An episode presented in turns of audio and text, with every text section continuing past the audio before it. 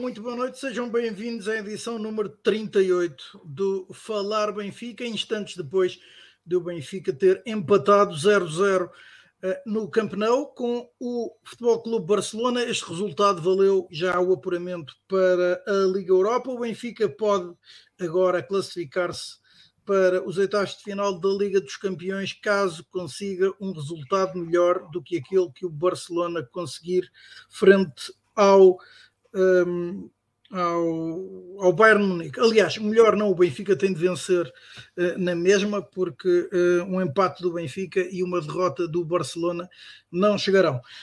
Um, o Benfica uh, acaba este encontro que ficou marcado por bastante emoção, bolas na trave, golos anulados. Uh, e no final uma perdida flagrante de uh, Seferovic que uh, pica a bola sobre o guarda-redes Ter Stegen e depois remata ao lado. Um, e um, Carlos uh, Fradiano que estás a partir ou estavas espero que volta consiga, consiga voltar a entrar a partir de Camp Nou onde onde esteve debaixo de uma chuva, ou está ainda debaixo de uma chuva inclemente na cidade de Condal. Carlos, boa noite. Como é que tu viste este encontro e principalmente este último lance da partida? Saudações benfiquistas, estão-me a ouvir? Sim, sim, sim. Tá, avança, Carlos. Ok. Boas, uh, então saudações benfiquistas a todos e começando pelo fim, uh, é, é, inevitável dizer que o Benfica perdeu aqui dois pontos. Uh, mais do que por tudo aquilo que se passou durante o jogo, ou que se foi passando, em que obviamente o Barcelona teve muito mais domínio de, de, de jogo, mais, mais oportunidades, mais bola, apesar de que ao intervalo um, a estatística que, que, se conseguia aqui ver nos quadros de remates enquadrados era de 2 para 2, uh, mas, mas este, este lance final uh, de Seferovic que podia claramente ter dado a vitória e fechar já hoje aqui o, o nosso, o nosso apuramento, uh, pronto, foi, foi uma falha daquelas que não pode acontecer e que, ah, é, é um bocado Uh, desculpa, Pedro? A Seferovic? Pois, é um bocado a Seferovic e é, é aquele tipo de lances que acaba por separar uh, as boas equipas das grandes equipas, porque uma oportunidade destas contra nós certamente era gol. Aliás, viu-se o lance uh, aqui perto do fim, a 7, 8 minutos do fim, creio eu, que é anulado o gol do Barcelona por, por fora de jogo mas a execução não, não deixa dúvidas, né? sem deixar cair a bola, e lá está uh, um lance decisivo, uma oportunidade clara, um golo. Um, agora, estamos aqui, uh, tenho, sou forçado a falar um bocadinho sobre as condições do que se passa aqui. Isto, o Barcelona, que, que tem aquele slogan de mais que um clube e que se intitula uh, o maior clube do mundo, etc. Mas isto tem umas condições absolutamente, não é terceiro mundistas, é quarto mundistas. Uh, chove em cascata pelas bancadas abaixo, uh, o estádio todo a descoberto, e depois uma coisa que já não, não se vê sequer na, na segunda divisão em Portugal, que é um, um somatório de acrílico e rede, uh, que faz com que quem está na, no, aqui no, no, canto superior do estádio tenha uma visão absolutamente péssima, um, leva-se o jogo todo a lutar com os mastros e com o acrílico e com os postes para tentar conseguir ver alguma coisa, uh, e, portanto, péssimas condições. Uh, acho que um clube da dimensão do Barcelona merecia ter um estádio de outra forma e, e, e, é, e os adeptos de, das equipas adversárias mereciam ser tratados com um bocadinho mais de respeito do que, do que aquilo que se verificou aqui. Uh, basta dizer que ainda continuamos todos parados dentro do estádio, o estádio está completamente vazio já. Havia um setor de adeptos benfiquistas na central uh, que já saiu, Uh, e quem está aqui na, na, superior, no quarto anel, continua aqui parado à espera. Uh, felizmente a chuva agora abrandou um bocadinho. Voltando ao jogo, um, ehm, pronto, foi um pouco, um pouco um jogo mais ou menos na, na medida do que se esperava. Um, ehm, o, o, Jorge Jesus fez a adaptação de, de, de, de André Almeida ao, ao central do lado direito. Um, ehm, desta vez optou por Yaremchuk para, para que o Benfica conseguisse ter aquela referência posicional no centro do terreno mas Yaremchuk esteve sempre muito desacompanhado e, e também pouco inspirado. Um, alguns dos lances em que teve, perdeu a bola com relativa facilidade. Um, e, portanto, acabou por não trazer o comprimento uh, e o apoio central que a equipa precisava.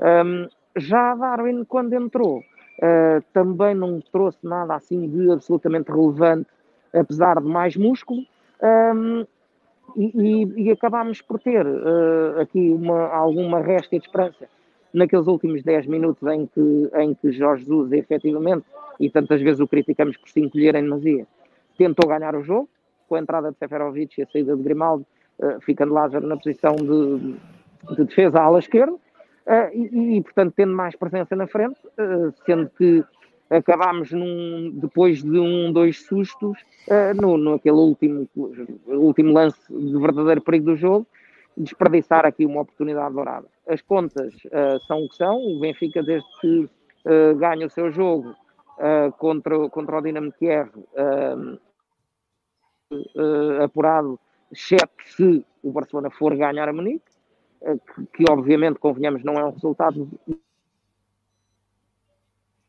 No, como tive a oportunidade de dizer no lançamento, chegamos a esta fase num grupo que, que nos dava como condenados e continuamos na luta. Só havia um resultado que nos excluía do apuramento, que era, que era a derrota. Feliz hipóteses reais, ganhando o nosso jogo em casa contra o Dinamo Kiev, que é, evidentemente, a equipa mais fraca do grupo. Como é que tu descreves o ambiente ao longo do dia, o apoio que o Benfica teve? Uh, Conta-nos um pouco da, da, tua jornada, da vossa jornada aí em, em Barcelona.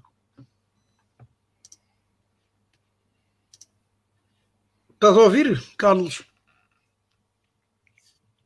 Ora, foi-se. Acho que se foi. Ora, o Carlos, um, o Carlos foi eu acabei por não fazer, obviamente, o resto da apresentação do programa. Voltou, Carlos, voltou. Eu, eu, não sei até onde é que me ouviram, mas pronto. Ouvimos, uh, ouvimos até ao fim da é intervenção, ouvimos até ao fim da intervenção e depois perguntei eu como é que havia sido o ambiente, como é que descreveste, como é que descreves uh, uh, toda a jornada, o apoio que, que o Benfica teve uh, em Camp Nou, o ambiente durante a, na cidade. Uhum, Estás a ouvir, Carlos? Não está fácil. outra vez. Bem, dizia eu, e não tendo o Carlos, ou o Carlos não estando a ouvir, que obviamente vamos falar também uh, desse, um, desse triunfo do Benfica para a Taça de Portugal frente ao Passos de Ferreira, vitória por quatro bolas a uma. Uh, ora, o Carlos enviou-nos uma mensagem a dizer que vão ter de sair, provavelmente não voltará um, à antena e este programa.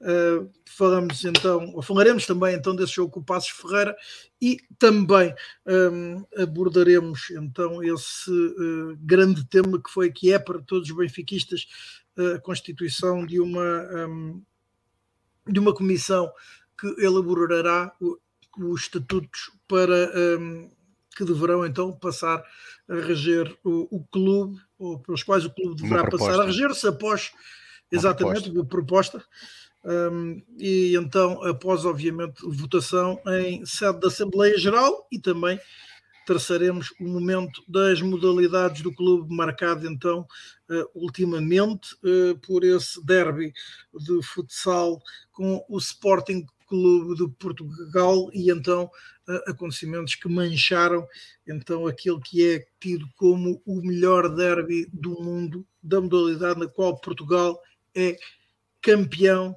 do mundo e da Europa. Uh, Pedro, boa noite. Uh, como é que tu viste então? Se calhar começamos por aqui, pelo jogo em Barcelona, que acabou há minutos, no qual o Benfica empatou 0 a 0. Ora, uh, saudações benfiquistas a todos, votos de um, um, bom regresso do Carlos e todos os benfiquistas que foram a Barcelona, porque as queixas sobre as condições lá foram, foram das más condições no estádio foram, foram muitas, de, de vários benfiquistas, vários relatos que nos foram chegando, e parece que de facto o aquele estádio não está à altura da dimensão do clube. Está em tamanho, mas não em condições.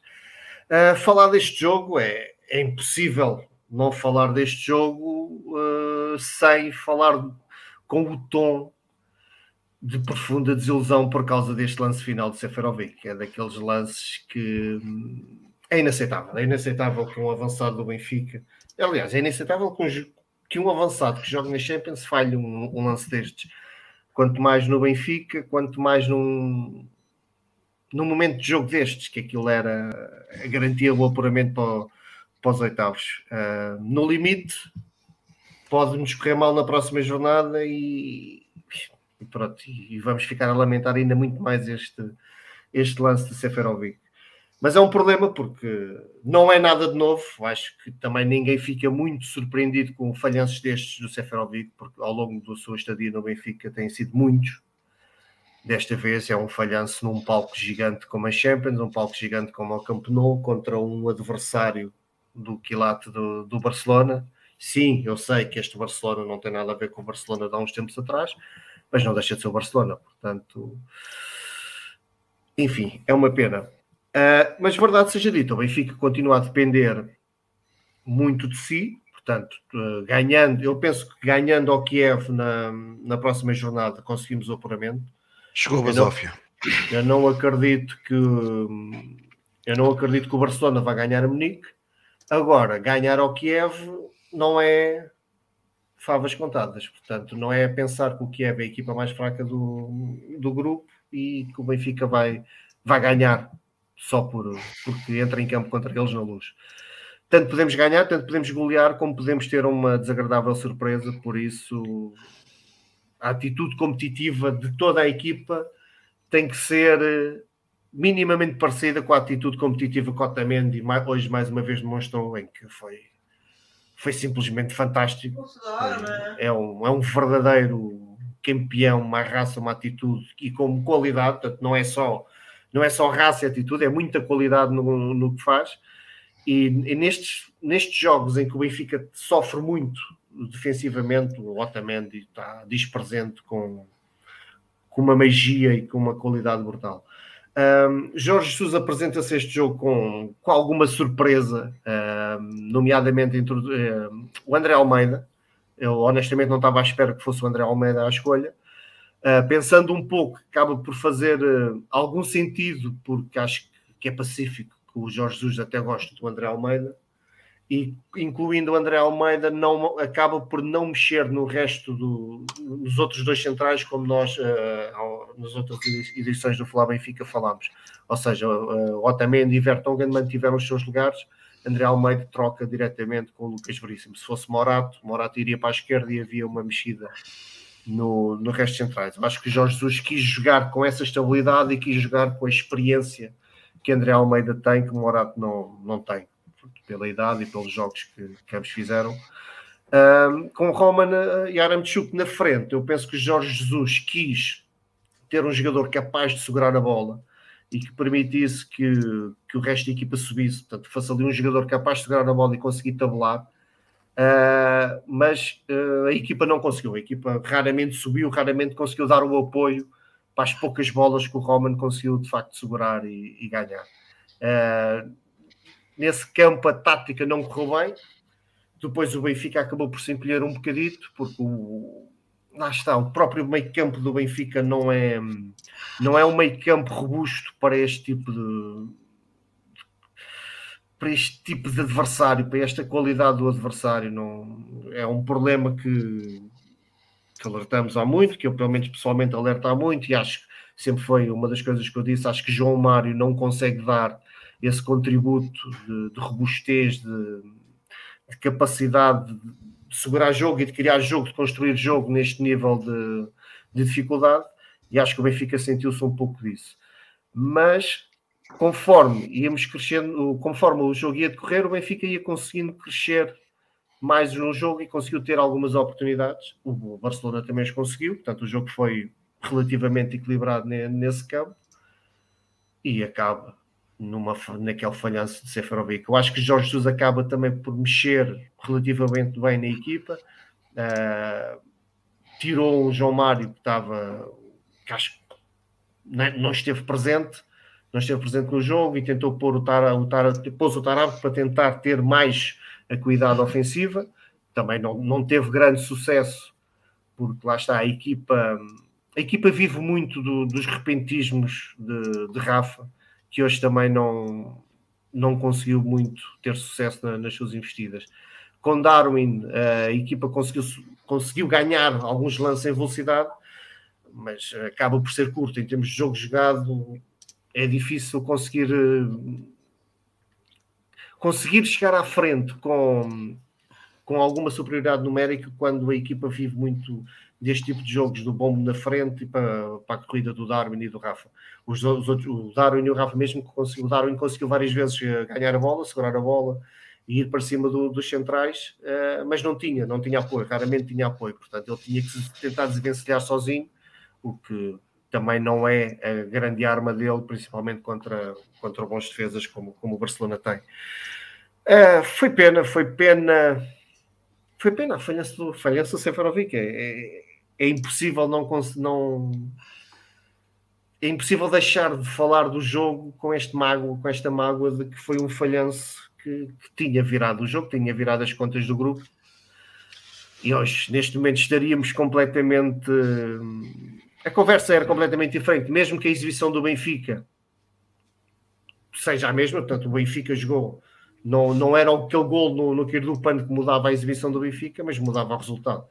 E nós, nesta altura, eh, nesta altura do campeonato, nesta altura da competição, o que importa são os resultados. Portanto, nós temos é que ganhar o jogo quando temos as oportunidades para o fazer. E esta foi uma oportunidade claríssima que o Benfica dificilmente voltará a ter uma oportunidade tão boa para derrotar o Barcelona e para eliminar o Barcelona num, num grupo de Champions.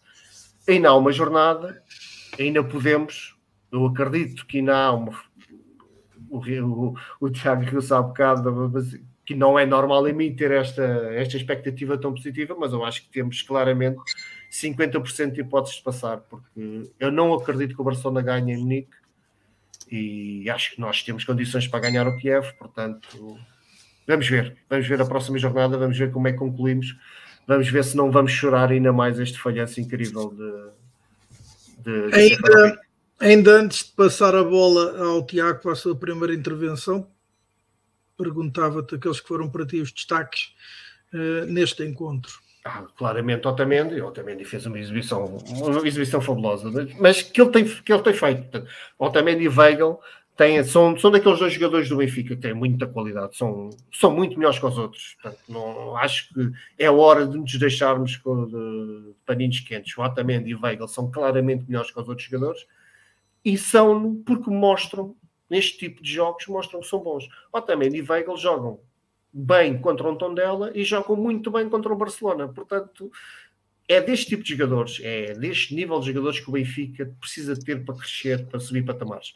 Otamendi vem, Otamendi muito mais vistoso, porque é um central, é um central que vai de frente para, para os jogadores, que ataca a bola de frente, tem ali muito contacto físico, muito, muitos cortes em, em antecipação, etc. O Weigl um pouco mais discreto, mas sempre no sítio certo, sempre com muita qualidade em posse, sempre muito inteligente, quer no posicionamento, quer para fazer circular a bola e depois, claro, uma palavra também de apreço para o Odisseias, esteve, esteve presente sempre quando foi preciso. Portanto, espero que desta vez Jorge Jesus tenha a humanidade de lhe dar o elogio, porque quando, quando o Odisseias esteve bem, esteve bem, quer entre os postos, quer assim dos postos. Não, não me recordo assim de, um, de uma falha do, do Odisseias, acho que esteve muito bem.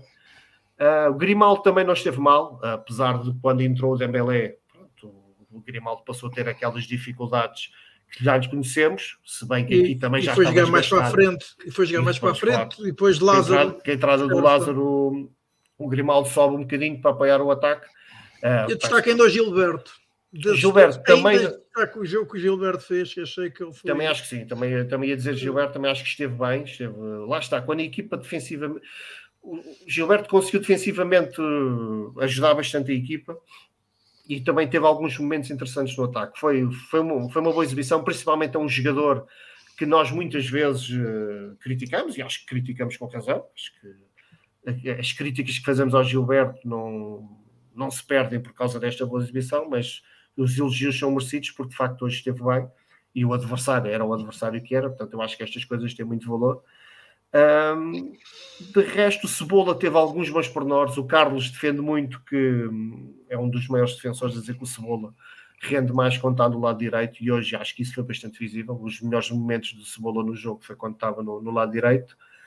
Um, e acho que depois do resto foram jogadores esforçados, abnegados. Eu acho que ninguém fugiu à luta, mas hum, depois há ali pormenores que falham, quer seja por falta de qualidade do individual para conseguir um, se desvencilhar de, de, adversários desta qualidade, quer seja por algumas falhas coletivas, porque a equipa esteve demasiado recuada, esteve procurou pouco o ataque de forma coletiva, foi muito em esforço, muito em, em bombo, o chamado bombo que, que o outro tantas vezes foi criticado.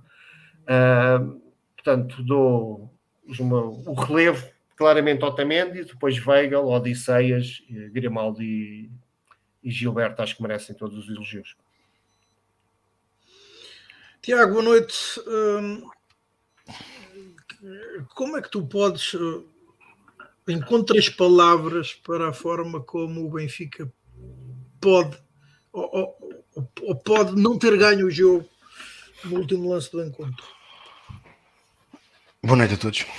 Tivemos um momento do Messi dos Alpes, uh, um, momento que ao longo das últimas quatro épocas em que ele representa-se para o Lisboa Benfica, já por diversas vezes uh, assistimos a episódios similares este, infelizmente, foi num jogo decisivo, o que nos podia deixar bem lançados para, para o apuramento para os oitavos de final da Liga dos Campeões. Uh, foi uma pena. Mas, como aqui já alguém disse, o Benfica no Camp Nou, nas últimas três vezes que lá foi, não, não teve sempre um lance similar. Uh, foi Simão, não, não tão escandaloso quanto este, mas foi Simão em, em 2006 e depois Rodrigo em 2012, num jogo em que o Benfica, se ganhasse no campeonato, seria apurado. Empatámos também 0 a 0 e que Rodrigo tem um ou dois lances muito parecidos. Um deles em que tem um colega completamente ao lado, aliás, como, como Seferovic tem também, que se ele, se ele mete a bola para o Darwin, o Darwin está completamente com a baliza aberta. Um, e Rodrigo também não, não faz o passe uh, e falha, falha à frente da baliza. Uh, agora é aquilo que o Rafael disse há pouco, aqui no, na, na caixa de comentários. Temos que nos queixar de nós próprios.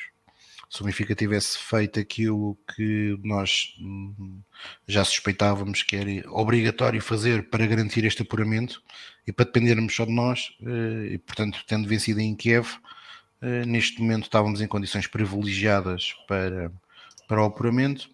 Uh, neste momento já não dependemos de nós. Portanto, neste momento dependemos, dependemos daquilo que o Bayern quiser fazer.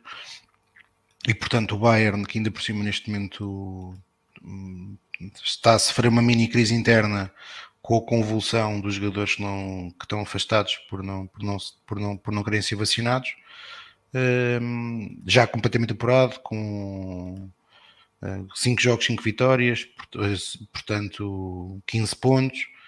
Um, muito provavelmente ao Barcelona ou ao Bayern Munique vai ser um jogo em que, ao contrário do que o Carmo está a dizer, eu percebo e entendo. Aliás, acho que hoje, provavelmente no fim desta partida, uh, no, em Barcelona, ninguém, ninguém está especialmente contente por saber que tem obrigatoriamente de ganhar na Alemanha.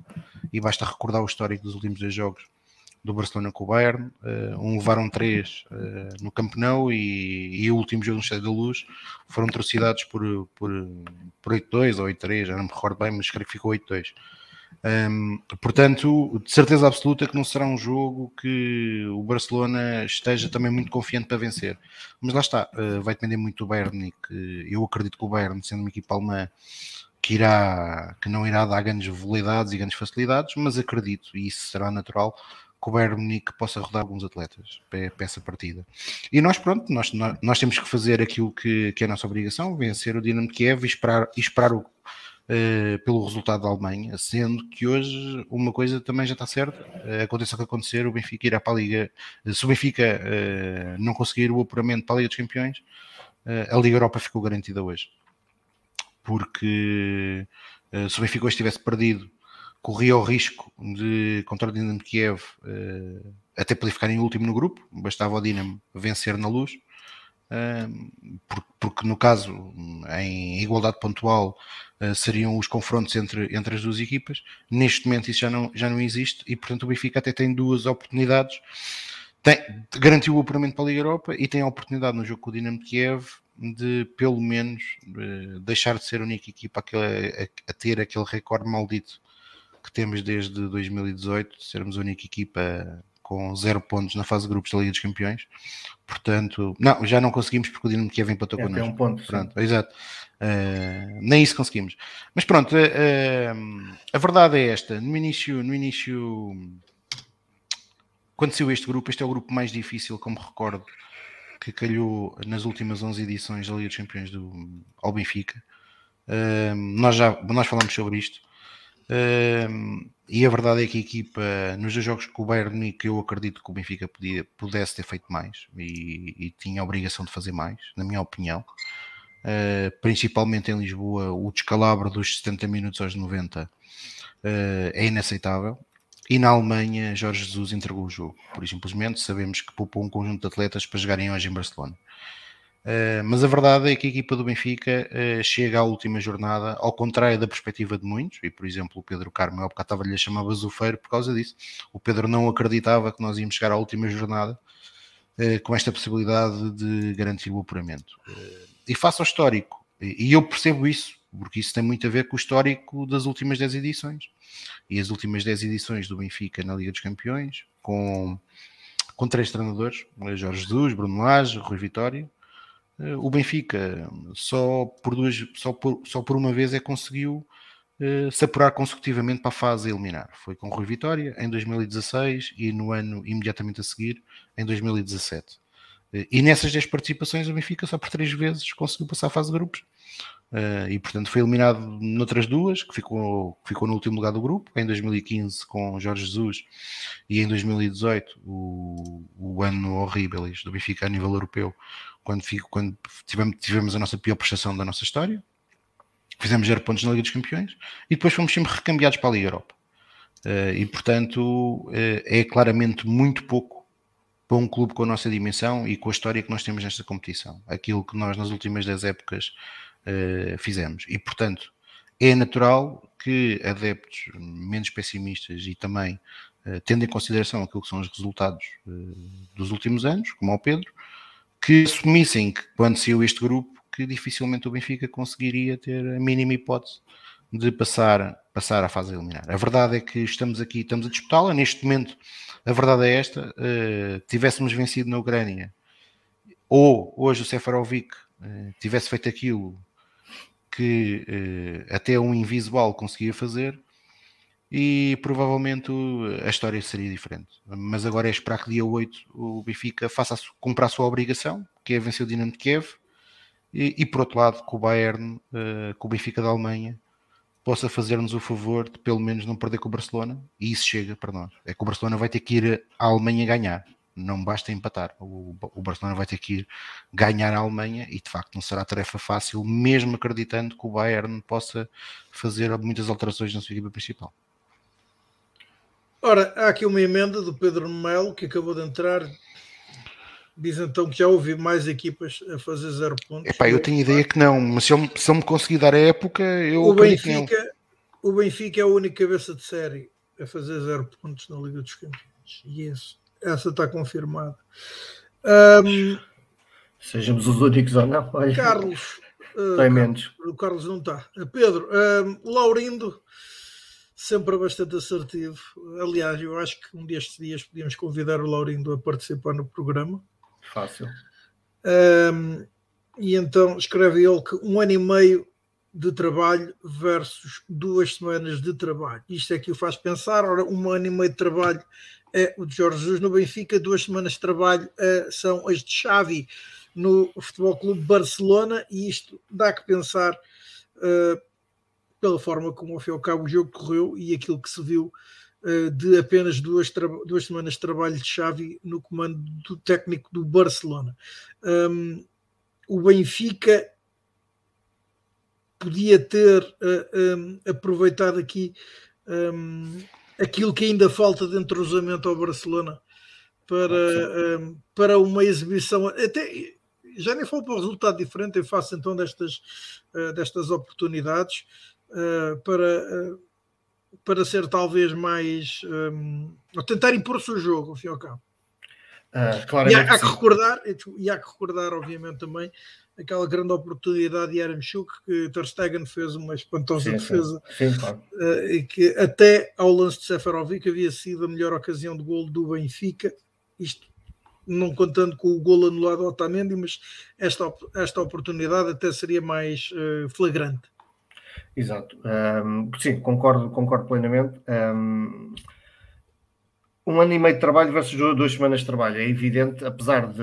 Eu percebo o que é que o Laurent quer dizer, concordo com, com o que está por detrás e o que está em base nesta afirmação, mas também, pronto, nós também já sabemos que no futebol, às vezes, o grupo não estaria, estaria claramente costas voltadas ao Kuman e Xavi sendo um deles, eles reconhecendo o Xavi como um deles, pode haver aqui uma libertação, quer emocional, quer psicológica, que pode ajudar também a, a à melhor prestação dos jogadores no relevado. E depois as ideias do Xavi serem melhores, bem, bem melhores que as, de, que as de Kuman, facilmente assimiláveis pelos jogadores, etc.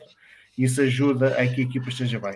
Agora, de facto, eu acho que o Benfica, mesmo este Benfica, com as, com as limitações que, que tem, que eu algo venho, venho alertando, venho dizendo, para, pelo menos na minha, na minha modesta opinião, que o Benfica tem, mantém algumas limitações, uh, eu acho que tínhamos condições de fazer muito mais. Tínhamos condições para aproveitar muito melhor esta, esta fragilidade que o Barcelona, deste Barcelona que, que defrontámos. O Benfica, nós podemos dizer que o Benfica jogou bem hoje, mas o Benfica jogou bem porque teve foi de coração, porque hum, foi uma, foi uma equipa muito combativa no momento defensivo. Foi uma equipa que lutou muito, que, teve, que, que foi abnegada. Portanto, isso é vistoso e calha bem, o adepto gosta de ver a equipa a jogar desta forma. Mas depois, em termos de jogo jogado, em termos de posse, o Benfica foi fraco. Temos que admitir que o Benfica foi fraco. E o Benfica podia e devia, tendo em conta o ano e meio de entrosamento que, de treino que o Jorge Jesus tem no Benfica, e aí o Laurinho tem toda a razão, o Benfica devia apresentar uma qualidade coletiva muito superior àquela que apresenta. E o problema não é o jogo com o Barcelona. O problema é, termos, é vermos esta falta de qualidade ofensiva já há bastantes jogos nesta, durante esta época com adversários mais frágeis. O estilo de jogo do Benfica é muito Rafa-dependente, já falámos disto várias vezes.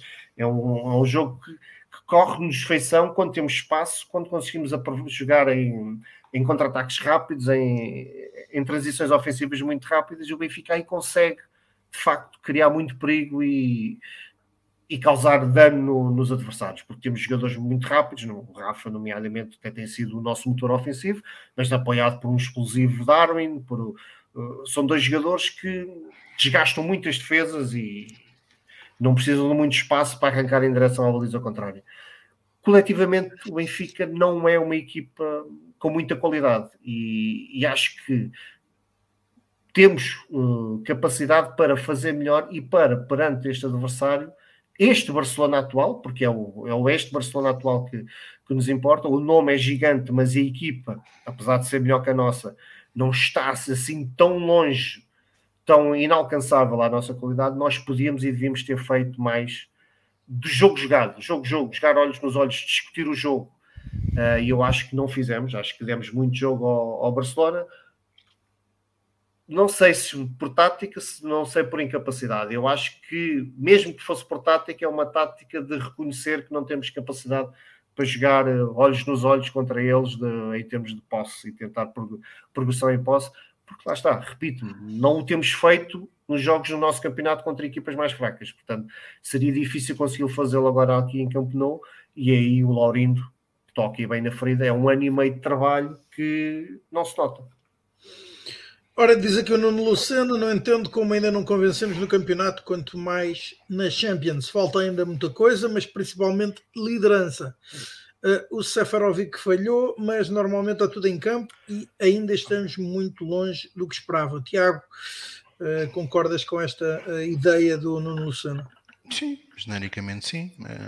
a verdade, aí com aquilo que o, tanto que o disse e que o Pedro disseram, Uh, e eu creio, só, só respondendo aqui um pouco aquilo que o Carmo disse, uh, ou só acrescentando, um, ehm, que a verdade é que Jorge Jesus teme os adversários. E não é de agora, não é de agora. Já no passado era assim. O Benfica, o Benfica uh, de Jorge Jesus, em muitas, muitos anos, eh, na primeira época não, na primeira época a equipa até muitas das vezes estrategicamente até acabava por ser dominada, principalmente em jogos de grau de dificuldade uh, mais elevado, uh, não por não querer, acima de tudo por não conseguir impor o seu modelo de jogo. Recordo-me mesmo nos jogos com o Sporting Braga, mesmo contra o Sporting Clube Portugal, a equipa do Benfica tentava impor o seu, o seu modelo de jogo, mas depois era ineficaz na, na forma como o fazia e acabava, e acabava por ter muitas dificuldades nesses jogos. Aliás, uh, contra o Sporting Clube Braga, se nos recordarmos no, na primeira época do Jorge Jesus, vencemos um 0 na luz, mas em Braga perdemos 2-0. E o jogo na luz não é um jogo muito bem conseguido da nossa parte. Uh, mas a partir da época seguinte, ele claramente começou a dar sinais que se deixava, deixava coagir, deixava-se coagir, não, não é, não é o termo certo, mas ele, ele, ele receava em demasia os adversários. E recordemos-nos, fez há pouco, infelizmente fez há pouco 10 anos, que o Benfica eh, perdeu 5-0 no Estádio do Dragão, eh, quando ele, quando não era expectável, colocou David Luiz a jogar eh, a lateral esquerdo e subiu o Fábio Coentrão para, para médio esquerdo, pondo Nico Gaetano no banco. Uh, e o Benfica acabou por perder esse jogo por 5-0. E portanto, o Benfica neste tipo de jogos, e Jorge Jesus foi, foi, foi claro no, na, na, abordagem que fez estas partidas, tanto contra o Barcelona como, como contra o Bayern, Uh, deu a bola ao adversário e, e, e, ficou na expectativa de fazer aquilo que de facto é mais que, que, neste momento, infelizmente para mim, é mais forte, que é a jogar, a jogar uh, no contragolpe. Uh, mas não é isto que se espera de uma equipa do Benfica. O que se espera de uma equipa do, do Benfica é uma equipa que entre no campo para dominar o adversário. Até Sabendo... porque joga até porque, Até porque joga num campeonato tem que 90%, tem que fazer. Sim, tem que fazer isso, não é? Tem que fazer isso.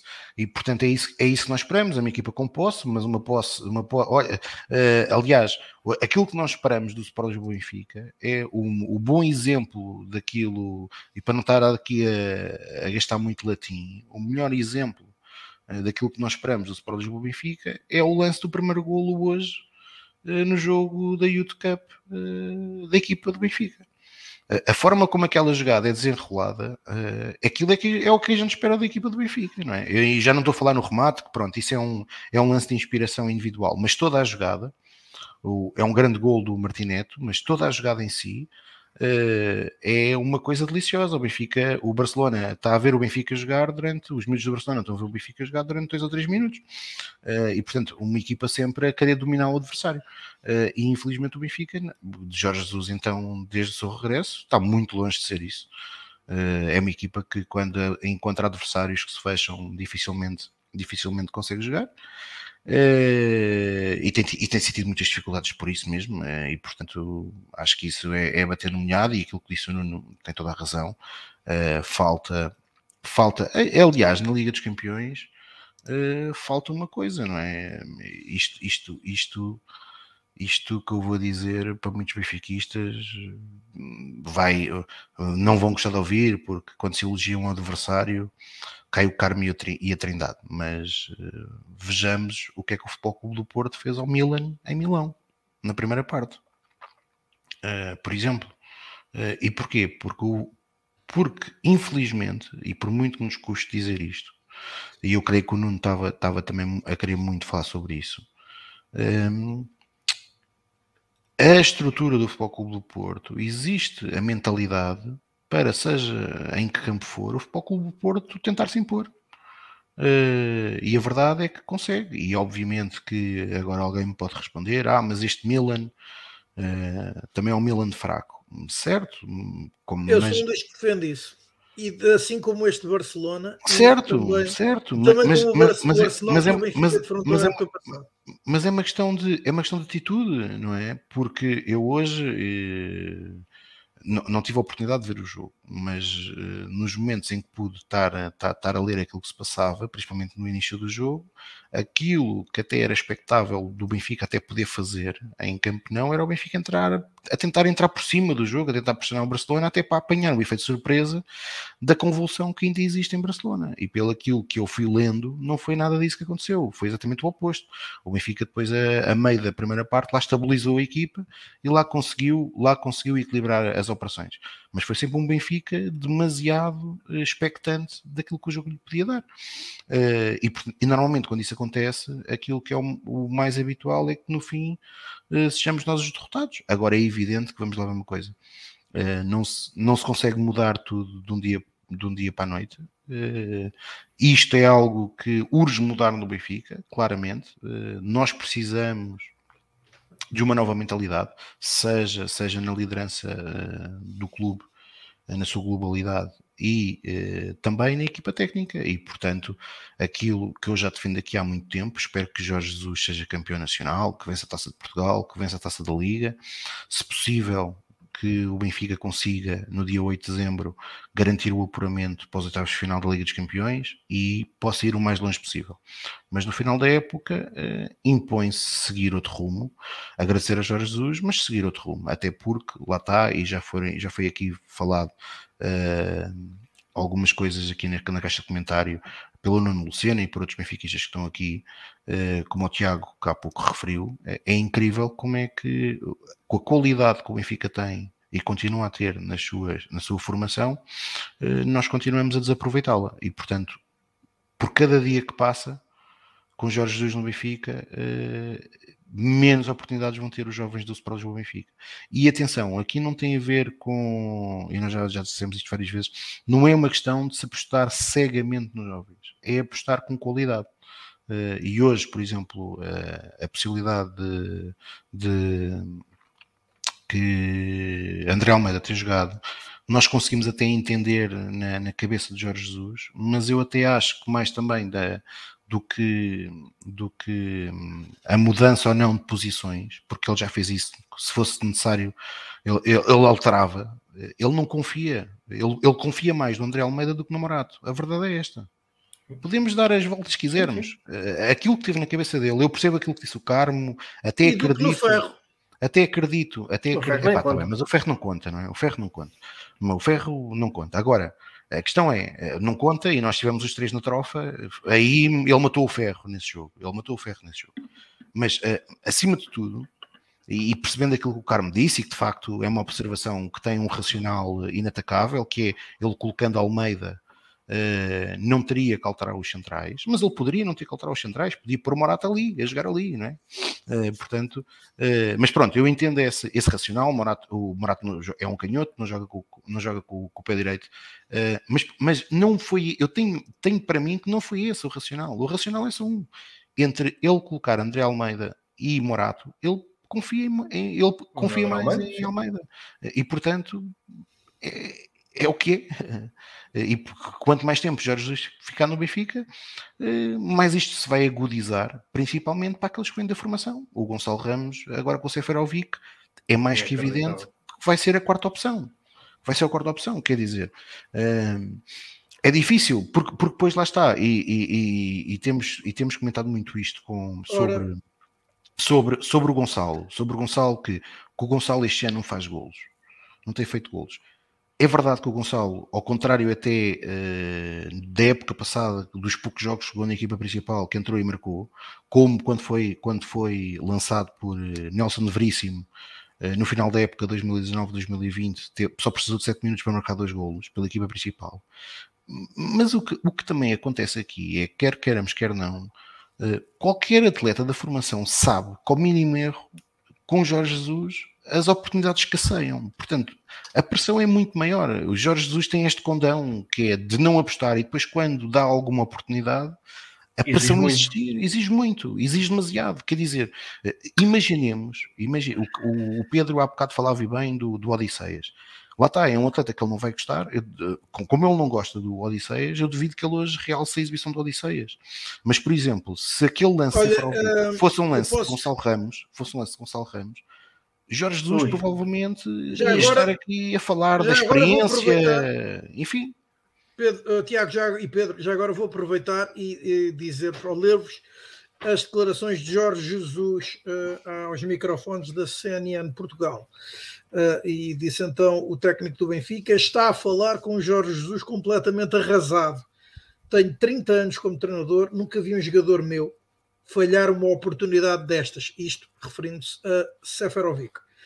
Continuando, era quase impossível falhar, mas o futebol é assim, tem surpresas para os jogadores. Se ganhássemos, estávamos dependentes de nós, mas agora não.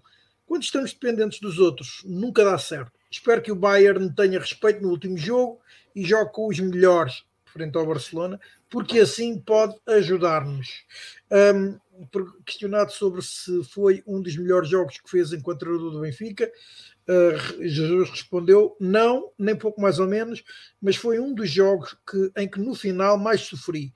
Falando daquela jogada do Ares, fomos muito fortes defensivamente, faltou-nos alguma qualidade individual, como o Everton, o Rafa ou o João Mário, que não renderam o costume, mas defensivamente estivemos bem. Jorge Jesus depois conclui então um, as declarações dizendo que acreditava hoje um, e que vinha convencido que iria vencer em Camp Nou, apesar de saber ser uma grande equipa. Sabia também do nosso valor.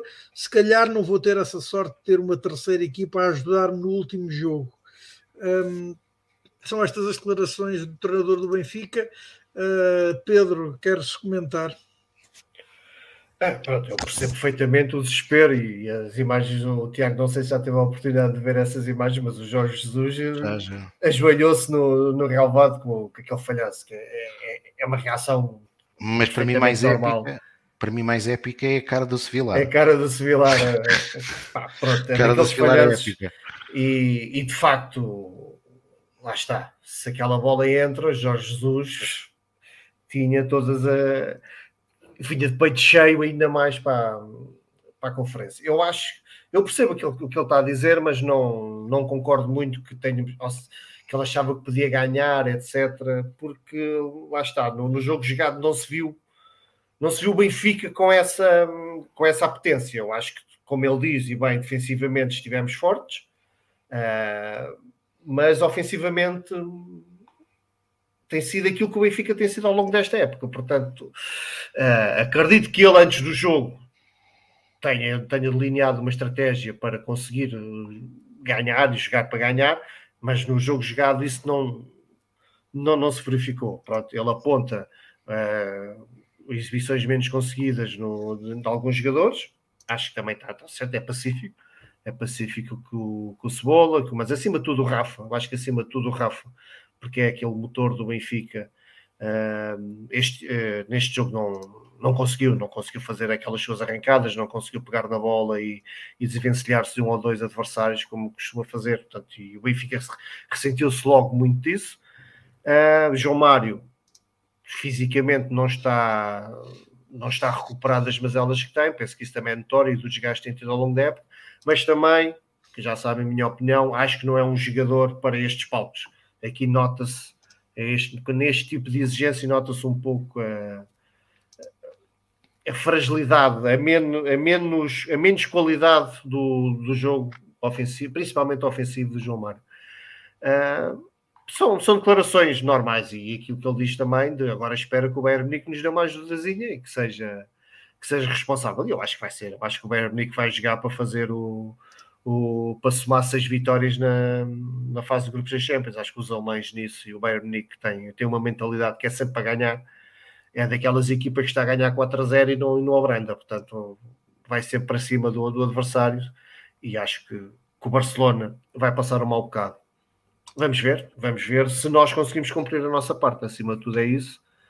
E que Jorge Jesus aproveite para, aconteça o que acontecer, o Benfica despedir-se com uma imagem positiva da, da fase de grupos da, da Champions, seja da Liga dos Campeões ou seja apenas da fase de grupos. Mas pronto, se tivermos que ir para a Liga Europa, que, que se vá de, de, cabeça erguida com uma grande exibição e uma boa vitória frente ao, aos ucranianos.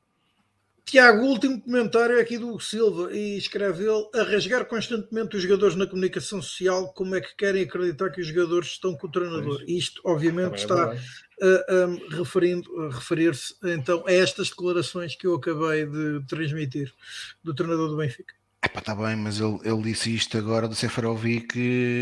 A quente do, também. A quente. Aliás, eu até já agora, se quiserem, só para, só para já Jesus não ficar assim tão combalido, eu lembro-me de uma equipa dele com um falhanço muito pior muito pior, que foi aquele falhanço do Bahrein de Ruiz, que estava encostadinho a linha, que eu, que eu até olhei para o lado a dizer, pronto, no estádio de Alvalade a pensar um a um, pronto, vai. E afinal, quando olhei outra vez para, para a baliza, a bola, a, bola, a bola não tinha entrado. Portanto, esse para mim foi muito pior do que este. Eh, não, Seferovic, a questão de Seferovic é que lá está, este não é um falhanço isolado, não é um, é um lance que é normal em Seferovic infelizmente, dizer isto. Há muitos benfiquistas, há muitos não, há alguns benfiquistas que ainda querem fazer de Seferovic aquilo que ele não é. Uh, mas Seferovic é isto. No Benfica tem. Esta é a quinta época dele no Benfica. Teve uma época extraordinária em 2018-19, mas numa época em que o Benfica marcou mais de 100 golos. Teve seis meses extraordinário. 100 golos, uma equipa que marcou mais de 100 golos Imaginemos o que é que era o Oscar Cardoso ou o Jonas a jogar numa equipa dessas, numa equipa que marcasse mais de 100 golos, quantos é que eles iam marcar? Recordemos que só Rafa, João Félix e Pizzi marcaram cada um mais 10 golos. O Jonas uh, jogou nessa equipa. Já jogou, mas, jogou, sim, mas foi decisivo até dezembro, mas estava já praticamente uh, de canadianas. Uh, e no ano passado também, eh, a verdade é que eh, foi a sua segunda melhor época no Benfica, onde, onde marcou, eu creio que chegou acima dos 20 golos para o campeonato, mas teve, teve N jogos com falhanços destes. Eu recordo-me do jogo com o Gil Vicente, na luz, numa altura que até estávamos a fazer uma recuperação uh, considerável na, na, a nível de pontuação e que acabámos por perder no Estado da Luz e que ele tem dois ou três falhanços inacreditáveis. Uh, portanto, isto é, isto é Seferovic, quer dizer. Depois é capaz de fazer o impossível. Uh, é capaz, olha, como na, sexta-feira, quando, quando entra, eu, eu até torci o nariz e a primeira vez que toca na bola marca golo e até aparece bem no lance, um bom passo ao Tarapto e ele aparece bem.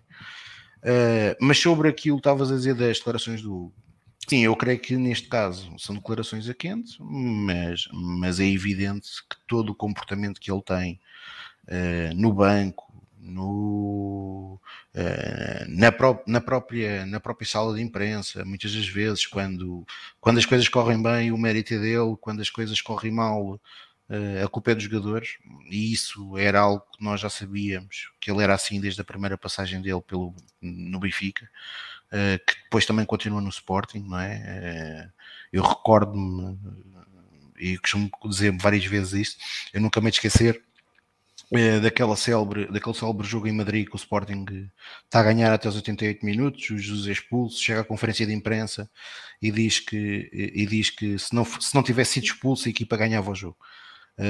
Um homem que perdeu um campeonato no último minuto, com ele no banco, eh, que fez, que fez as imagens similares às, às, às que fez hoje em Barcelona, que eu que confesso não dou não dou o destaque que muitos benfiquistas dão, acho que aquilo é o momento e, portanto, não é humilhante, claro, aquilo, claro. aquilo faz parte.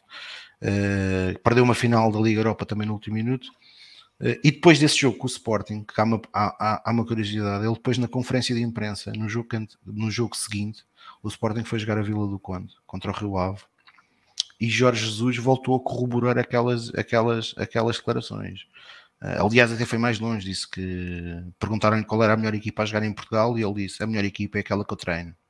É sempre aquela que eu treino. E, e o Sporting, que por acaso até estava mais uma vez a começar bem o campeonato, e esse jogo de Madrid tinha sido um bom exemplo disso, um, foi um excelente jogo que o Sporting fez em Madrid, foi a Vila do Conde e perdeu 3-0. E, e, a mim ninguém me tira da cabeça que os jogadores nessa noite uh, devem ter querido mostrar ao Jorge Jesus que se calhar uh, não era, não era bem só ele que ganhava os jogos e, e, que, portanto, uh, convinha que ele, que ele tivesse outro tipo de consideração pelos atletas. E, portanto, isto é o Jorge Jesus e é como já... já, agora, o que me preocupa é o Benfica. Uh, e aquilo que nós vimos é que estes dois anos, para mim, uh, foram... Foi tempo, está a ser tempo perdido. Está sempre tempo perdido. Até por, pelo investimento que foi feito mais uma vez, temos um, temos um, mesmo este ano, o investimento que o Benfica fez não é assim um investimento tão pequeno quanto isso. E, e, a equipa não, não tem o nível exibicional que, que nós desejamos, uh, e portanto é aquilo que eu disse atrás: ser campeão, ganhar a taça de Portugal, taça da Liga, uh, esperar uh, que o Benfica consiga no dia 8 de dezembro ser apurado para, para os oitavos final tentar ir longe na Liga dos Campeões, mas depois, obrigado Jorge Jesus, uh, mas temos que, temos que mudar de vida e mudar de rumo. Um, ainda voltando ao jogo, um, vocês acham que este jogo teria sido mais indicado um, às características de Darwin do que de Yaramchuk?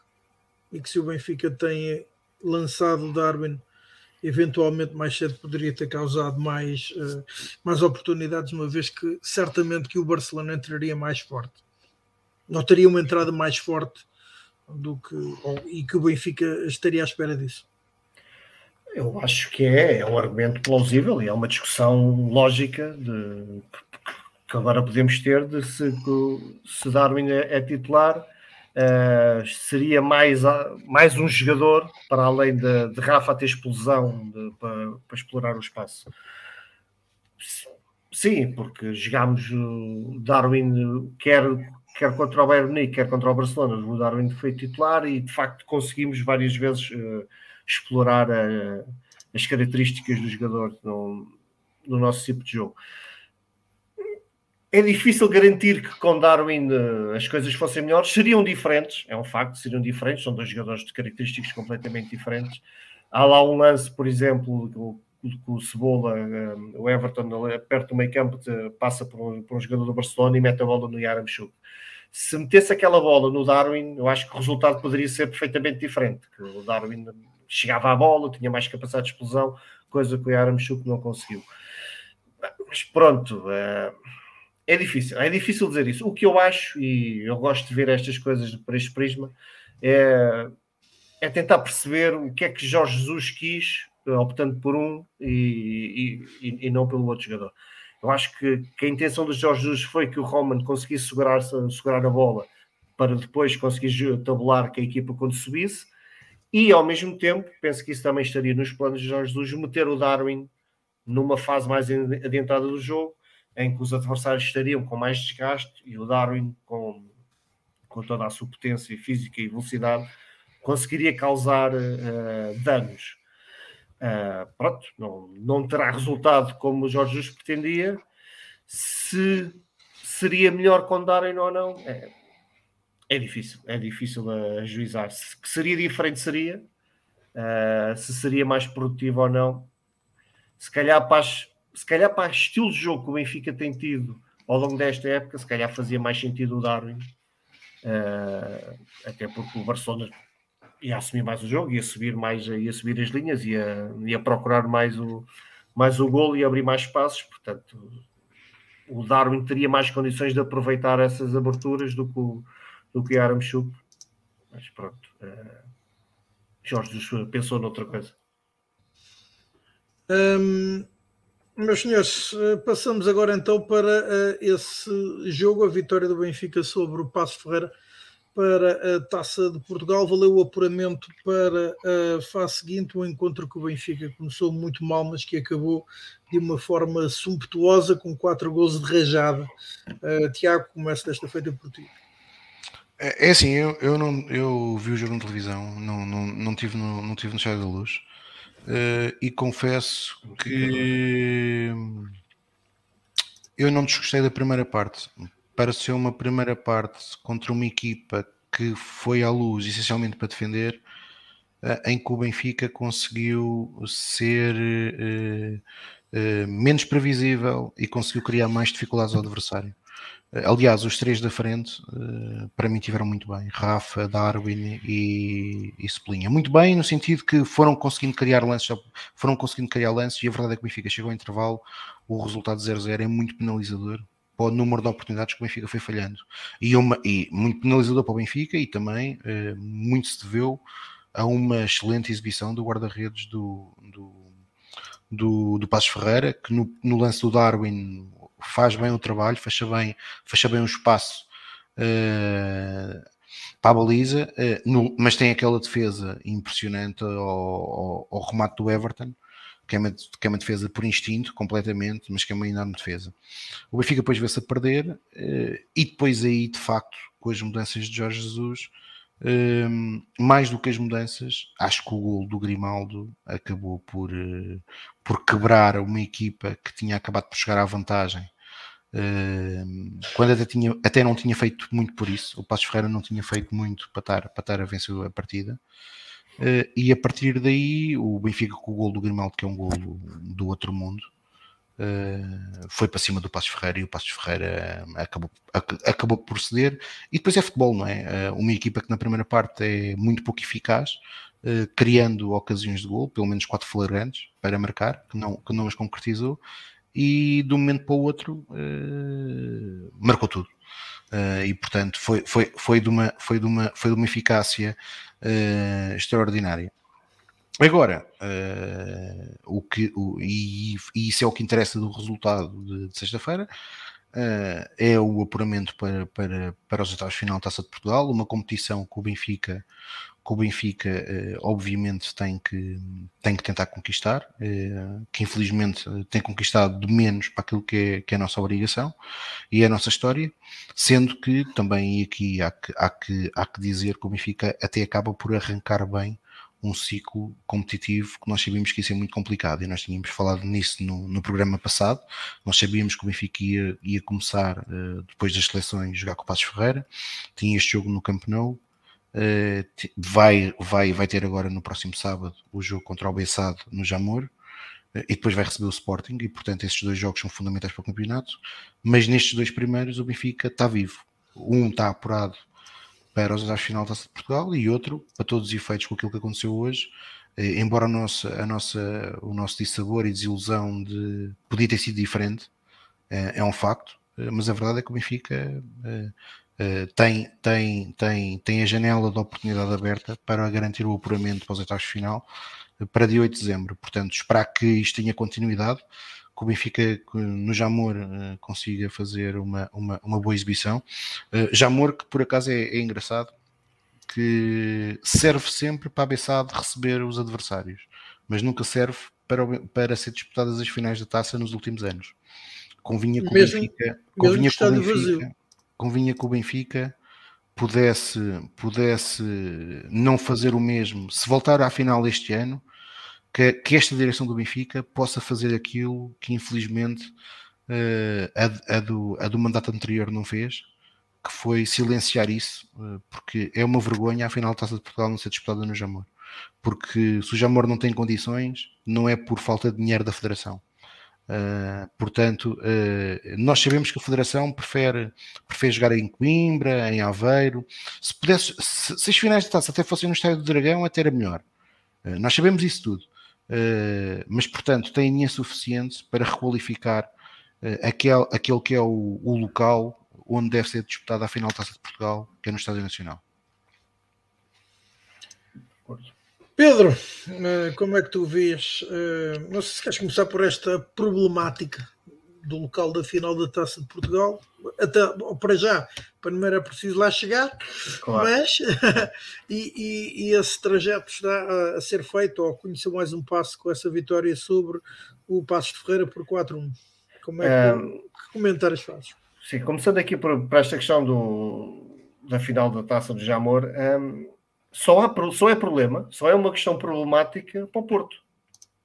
Porque os outros adeptos, eu não vejo a malta de Guimarães, a malta do Braga ou outros clubes uh, preocupados em vir jogar ao Jamor. Bem pelo contrário, eu acho que eles têm muito gosto em, em vir à festa do futebol, em vir ao Jamor, em, em vivenciar toda aquela experiência que de facto é fabulosa. Se tiver, dizer, nós, nós, já estivemos lá com uma carga de, com uma carga de água brutal e pronto, foi bom à mesma, mas toda a experiência do, do Jamor, todo, todo o convívio pré-jogo, e a festa naquele espaço que de facto todos nós reconhecemos que não é o melhor estádio para jogar para, para se ver futebol, mas tem aquela carga romântica de também não é dos piores, quer dizer, não é dos melhores, mas também não é dos piores. Portanto, claro que sim, a Federação já podia ter dado uma lavagem ao Estádio Nacional, podia ter melhorado muita coisa, porque de facto eh, a Federação Portuguesa há, várias, há vários anos, para não dizer décadas, que está numa situação financeira bastante confortável, portanto, podia haver ali algum investimento, juntamente com o Estado, etc, etc. É um problema porque o Pinto Costa acha que queria, quis criar ali um problema, tirar a taça de, de Lisboa. Uh, tirando isso, e concordo com o Tiago, cabe ao Benfica, porque porque somos um clube que vai lá muitas vezes lutar para que a final seja ali. Não é por ser em Lisboa, é por ser o, estádio, de, o estádio nacional, que está conotado que a final da taça é como em Inglaterra, é no Wembley, ninguém reclama de ter que ir a Londres jogar ao estádio. Portanto, as pessoas querem ir ao Wembley mesmo, porque é a final da taça e tudo aquilo que representa. Uh, posto isto, temos que, para lá chegar, para voltarmos a ter esta discussão, temos que lá estar, e para lá estar temos que ir ganhando os jogos, como ganhamos agora ao Passo Ferreira. Eu acho que é uma vitória perfeitamente justa, perfeitamente, não direi tranquila, porque o Passos começou a ganhar e o Benfica teve algumas dificuldades para, para dar a volta e para, para ganhar o jogo, mas acho que é uma vitória claramente justa, claramente merecida, não bem jogada. Não foi um jogo bem jogado do Benfica. O Benfica apresentou as inúmeras dificuldades que tem, que tem apresentado ao longo da época e não direi que foi, um, foi com surpresa que nos vimos a perder, porque também já tem acontecido com alguma frequência, mas a verdade é que também o Passos não fez grande coisa para, para, para ganhar o jogo, para, para, estar, para merecer a vantagem. Fez muito pouco, a não ser aproveitar o um ou dois lances que teve. Neste caso, conseguiu ali concretizar o gol. Porque, de facto, o Benfica foi claramente superior. Mas as bolas contam é lá dentro, o Passos marcou e o Benfica só através de finalmente um livre direto muito bem executado pelo Grimaldo conseguiu empatar e a partir daí Uh, é aquela velha questão, basta, é preciso é que entre a primeira e depois começam, entram, entram todas as outras. E o, e o Benfica acabou por ganhar confortavelmente. Os 4 a 1 não chocam nada em termos do, do volume do jogo, do volume ofensivo que foi criado. Portanto, não é justo, uma vitória perfeitamente justa. E, e agora vamos ver o que é que o que é que o sorteio nos reserva e para continuarmos esta caminhada pós-amor Uh, que esperemos que seja no Jamor, esperemos que seja mais uma final de tarde em festa, porque é daquelas coisas que acho que todo o adepto de futebol deve conhecer a experiência do, do Jamor de ir numa final da taça e nunca chegar em cima da hora, ir para lá com algumas horas de antecedência para, para viver toda aquela festa de futebol, porque de facto é uma festa de futebol. Um, Entretanto, voltando um pouco atrás, o Laurindo trouxe-nos aqui a informação que JJ acaba de dizer que o Benfica mostrou hoje que está a tentar recuperar a sua identidade internacional. Ah, o tentar acredito, o tentar tudo bem. Agora conseguiu, ou seja, em termos de resultados, claro que amanhã o que nos vamos lembrar é dos resultados. O Benfica ganha 3-0 ao Barcelona, empata em, em Camp Nou e muito com forte probabilidade de até conseguir eh, apurar-se em segundo lugar para os oitavos da Champions num grupo com Bayern Munique e Barcelona será sempre por muito, por muito bom ou mau que o Benfica jogue, é de facto um resultado muito bom se nos conseguirmos apurar.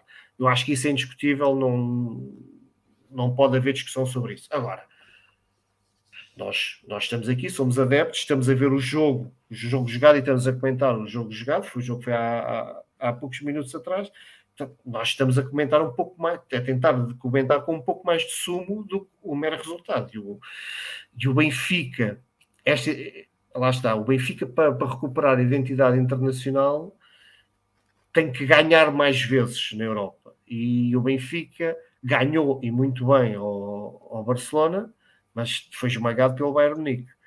Portanto, a forma de conseguirmos equilibrar isto era, por exemplo, porque tivemos, atenção, porque tivemos oportunidades para isso, e acho que esta parte é muito importante. O Benfica teve a oportunidade de ganhar em Kiev e teve a oportunidade agora de ganhar em, em Camp Nou. E isso sim daria mais seis pontos ao Benfica, daria duas vitórias sobre o Barcelona, daria duas vitórias sobre o Dinamo de Kiev e perdíamos só duas vitórias sobre o Dinamo de Kiev, peço desculpa, só uma vitória sobre o Dinamo de Kiev.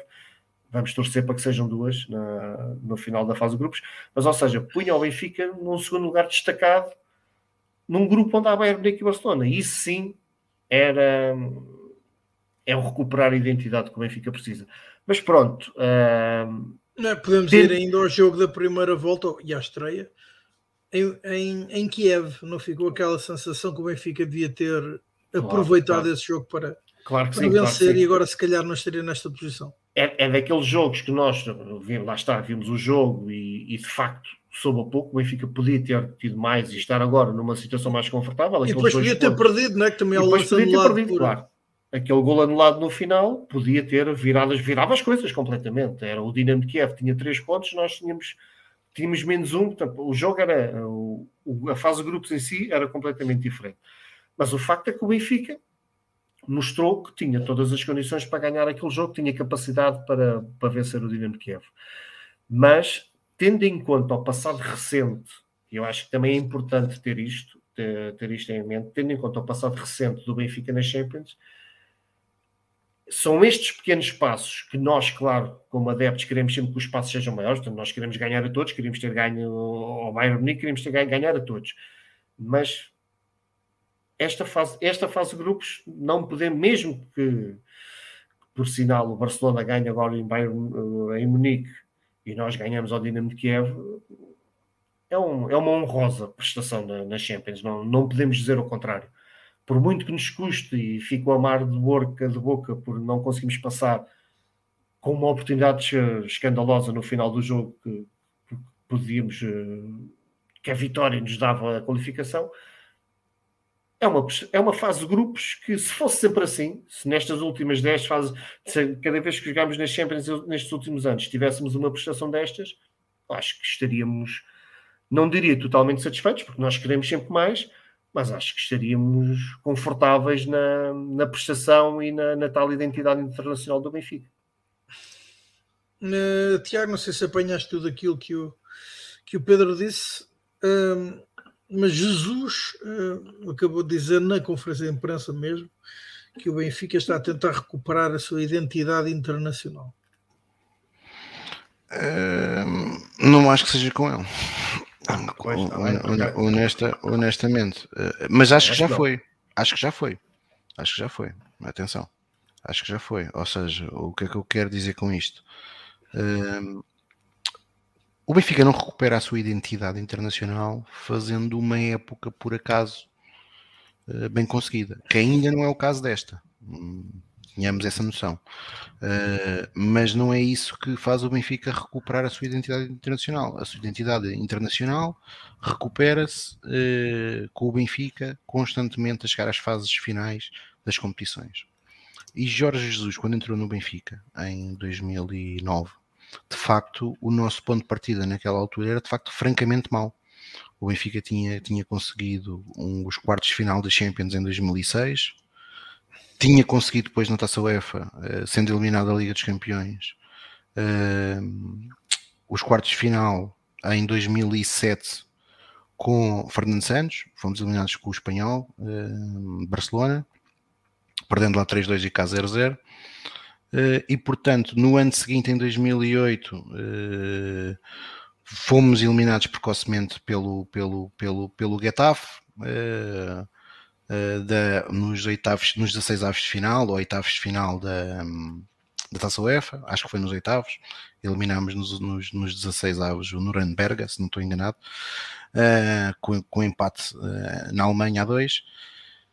Uh, e depois no ano seguinte tivemos aquela hecatombe com o Kike Flores, que começámos muito bem a eliminar o Nápoles uh, na pré-eliminatória da Liga da Taça UEFA e depois, e depois fomos uh, trucidados num grupo com quatro equipas, uh, numa, numa, numa fase de grupos um pouco esquisita, não sei se vocês recordam, mas era só um jogo, Uh, jogava-se uma um, jogou-se dois jogos na luz e dois jogos fora.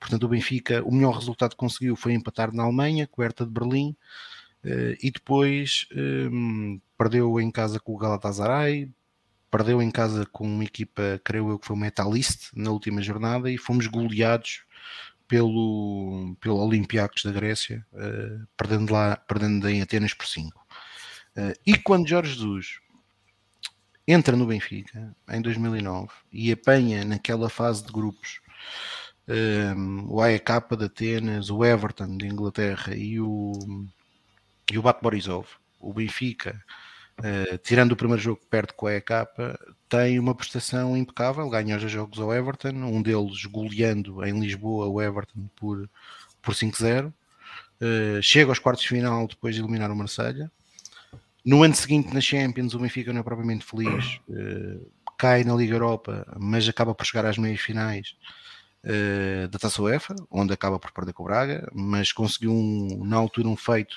de pela primeira vez na sua história ter conseguido ganhar na Alemanha, ao Stuttgart. Uh, e no ano 2012, 2013, e por coincidência até com Jesus, como treinador também, o Benfica apanha na fase de grupos o, Olim, o Spartak Moscou, o Celtic e o Barcelona. E o Benfica é eliminado eh, fazendo 10 pontos nessa, nessa fase de grupos. Uh, porque aconteceu algo que é inacreditável. Aquela equipa que era um portento, aquela equipa de Barcelona na altura, que era claramente mais forte do que esta, um, perdeu um jogo com o Celtic, o que é uma coisa inacreditável. Uh, e perdeu um jogo com o Celtic e o Celtic acabou por passar. Uh, mas o Benfica fez 10 pontos nessa, nessa, nessa fase de grupos e, e, nessa, nessa, nessa, nessa fase de grupos da Liga dos Campeões e depois chega à final da, da Liga Europa. E portanto, Jorge Jesus até teve um, durante algum tempo um papel importante nisso. No ano seguinte, o Benfica voltou a falhar o apuramento, aí sem desculpas, voltou a falhar o apuramento para, para os de final. E eu estou a dizer que no primeiro ano teve desculpas, porque recordemos-nos, eh, porque há muitas pessoas que, para defenderem o anterior presidente do Benfica, eh, vinham, vêm sempre com a história do Tetra, mas a Europa, ou, e há pouco o Nuno Lucena falava sobre isso, eh, isto é estratégico, não é? O Benfica é o único clube que não é o único clube, mas uh, notabilizou-se, por exemplo, em, nessa, nessa, nessa fase de grupos que o Benfica apanhou o Barcelona, o Benfica vendeu já no fim do mercado, já após fecho do mercado uh, nacional, vendeu o Witzel. E portanto o Benfica vendeu o Ravi, vendeu o Witzel e tinha o Luizão castigado durante três meses. E quando isso aconteceu, eh, poucos acreditavam que o Benfica, eh, sem o Luizão, que na altura era o esteio da defesa, sem os dois que tinham sido o esteio do meio campo do ano anterior, pouco, pouco, poucas pessoas acreditavam que o Benfica ia conseguir fazer a época que fez e chegar a uma final europeia. Um, no ano seguinte, o Benfica apanhou um grupo na Liga dos Campeões que era efetivamente ao seu alcance, apanhou o Paris Saint-Germain, mas nem era este Paris Saint-Germain de hoje, não, uh, longe, mas uma equipa já forte, com o Cavani e outros. Uh, apanhou o Anderlecht e apanhou o Olympiacos. E o Benfica voltou a ser eliminado e voltou a ir para a Liga Europa, onde voltou a, a, a, a chegar a uma final europeia. E depois Jorge Jesus fez a sua pior prestação europeia no Benfica, em 2014-2015, onde ficou no último lugar na, na, na, fase de grupos da Liga dos Campeões. E com Rui Vitória, o Benfica uh, voltou a manter este registro nas duas primeiras épocas de Rui Vitória. Ou seja, o Benfica passa, uh, chega aos quartos de final pela última vez da Liga dos Campeões no ano de Rui Vitória. Portanto, em 2016, passando um grupo que com o Atlético Madrid, Galdasaray e, com, e com o Astana do Cazaquistão. Eliminamos o Zenit da Rússia uh, e, temos a nossa, e temos a nossa eliminatória, por inacreditável que possa parecer, mais equilibrada de toda a história com o Munique.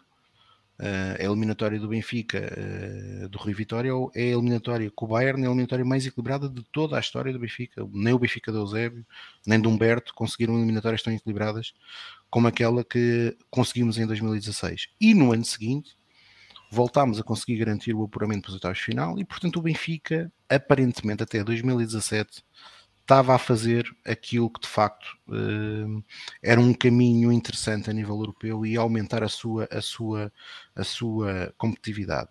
Mas estrategicamente, estrategicamente, uh, Luís Filipe Vieira uh, tinha que satisfazer aquilo que era o seu grupo empresarial. E, portanto, o Benfica, em 2017, no final da época de 2017, decidiu desfazer-se de cinco, repito, cinco titulares: Ederson, Nelson Semedo, Lindelof, Mitroglou e Gonçalo Guedes, que já tinha sido em janeiro, uh, vendido em numa espécie de catálogo La Redoute uh, Benfica. Uh, aliás, Luís Filipe Vieira deve ser o único presente da história mundial que tira fotos uh, agarrado uh, à camisola uh, do clube pelo, no, pelo, ao qual vendeu o atleta, isso aconteceu com o Gonçalo Guedes, e depois voltou a acontecer com o João Félix, mas aí felizmente, pelo menos não houve camisola. e portanto, depois, quem é que foram os cinco substitutos que o Benfica contratou esse ano? O Benfica decidiu que para substituir estes cinco, estes cinco, e basta ver a carreira destes cinco, exceto Mitroglou, que de facto o, o melhor conseguiu foi no Benfica. Uh, depois disso, uh, pouco, pouco tem feito, mas dos outros, as, as carreiras deles falam por, por si. O Benfica decidiu contratar para substituir esses cinco Sevilar, Bruno, Vale, Bruno Varela, Douglas, Seferovic, Seferovic, portanto comprar Gabriel Seferovic. Gabriel Bar... Mas Gabriel Barbosa vem emprestado, não é? Nem foi contratado, vem emprestado. Uh, e portanto, foi isto que o Benfica deu a Rui Vitória, e portanto, esse dilapidar de recursos humanos foi, foi, foi crucial para, para, para ter, ter, ter, ter um impacto na equipa do Benfica, e é por isso que nos últimos quatro anos ganhámos um campeonato e uma supertaça. E a nível europeu, se a equipa nacional, nas competições nacionais evidentemente cresceu de qualidade, a nível europeu isso também se vai sentir. E é isso, e é isso que, que, que o Benfica tem sentido. Ainda por cima, quando Jorge Jesus, mais uma vez, tendo sido o treinador que até teve investimento feito pela direção, verdadeiro investimento feito pela direção, esse investimento não é bem sucedido. E portanto, quando esse investimento não é bem sucedido, com um conjunto de apostas que de facto não correram bem, e recordemos que este ano, na pré-época, acabamos por vender Val Schmidt a perder dinheiro, não é? a perder dinheiro, e, e há um conjunto de atletas que foram contratados que ainda aos dias de hoje o valor da aquisição não, não foi justificado e, e falamos aqui de Everton, Darwin, que para o valor que o Benfica pagou por eles, espera-se muito mais. Uh, portanto, este, esta conjugação de fatores, um desinvestimento sem qualquer racional, uh, e depois, uh, quando se tentou correr atrás do prejuízo, um investimento mal feito, leva a que o Benfica não esteja a recuperar a, a sua condição internacional. E não é por esta fase de grupos. O Benfica tem que voltar a mudar o chip, tem que ser um clube bem mais razoável uh, e tem que falhar muito menos naquilo que são, as suas, são, as suas, são os seus investimentos e voltar a olhar para dentro da, da, da sua formação onde existe muita qualidade. Para além disto tudo, é o sentimento que existe também dentro da estrutura do Benfica, e atenção, não estou a dizer que é desta, estou a dizer a que reinou nos últimos anos, que é chegar à fase de grupos da Liga dos Campeões, uh, chega. E isto não é uma mentalidade propriamente muito condizente com a nossa história, mas é isso que tem, que tem, que tem provado, que tem provado uh,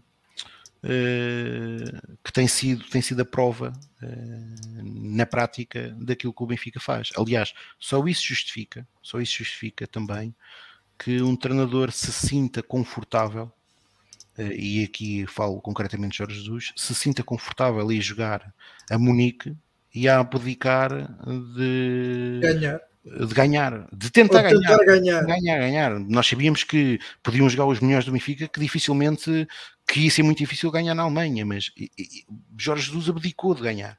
E, portanto, e isso não é, não é, não é virgem no Benfica. Bruno Lage, em parte, em alguns momentos, na, na fase de grupos, na única que fez como treinador do Benfica, eh, muitas vezes também deu essa sensação. Que... Aliás, alguém dizia hoje que, um, que um, Otamendi estava em risco de exclusão e, no entanto, fez o jogo que fez, disputou os lances todos e fez uma partida estrondosa e ele já havia estado em, lance, eh, em perigo de exclusão frente ao, ao, ao, Bayern e na altura não jogou.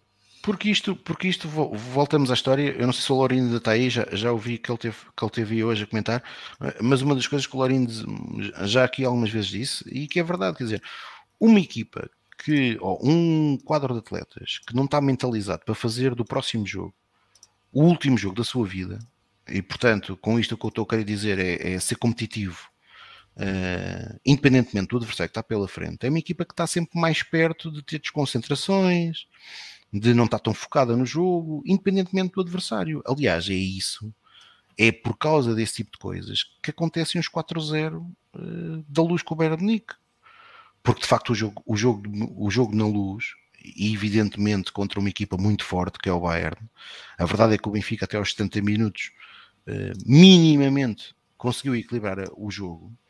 E a partir do momento que sofre o golo, a equipa é um descalabro, não é? Aliás, já, já comentámos aqui, não vale a pena, mas se o jogo tivesse mais 10 minutos, o Benfica provavelmente arriscava-se a perder por mais.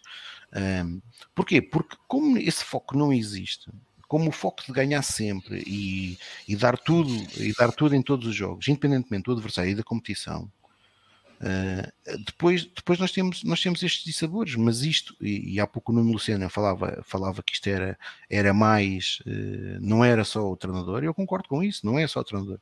Isto é uma, é uma, é uma, é uma questão de mentalidade que, atenção, que depois se espalha em, em vários outros setores do clube. Já vamos falar aqui das modalidades, mas o exemplo do handball uh, que está a acontecer agora neste momento em concreto é disso paradigmático.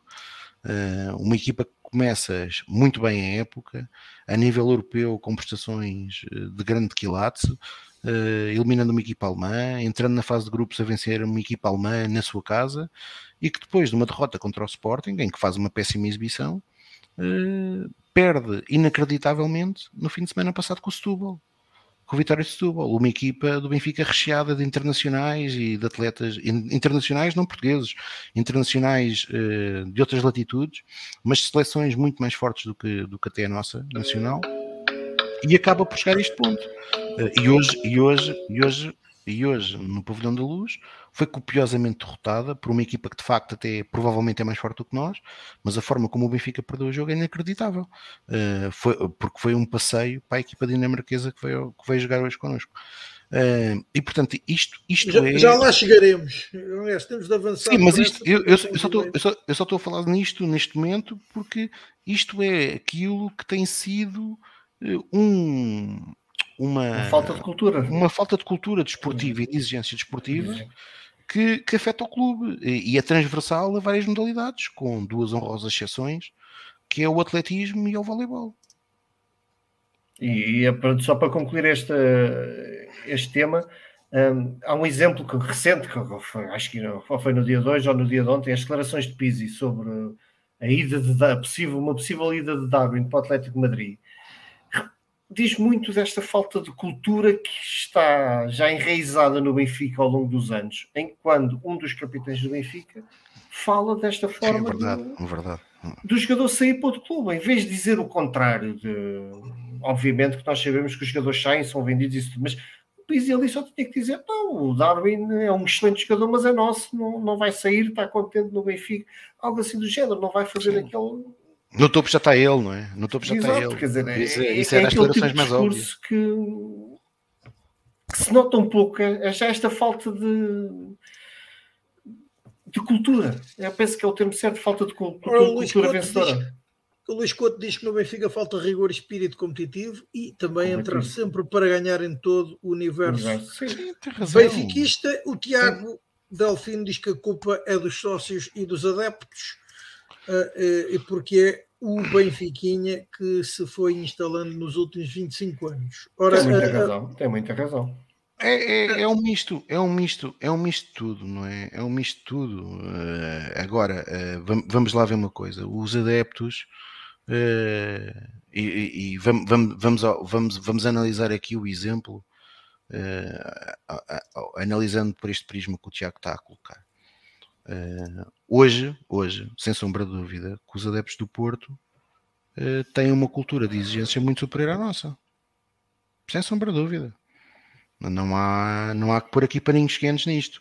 Agora, essa cultura também uh, é uma cultura que é imposta pelos dirigentes.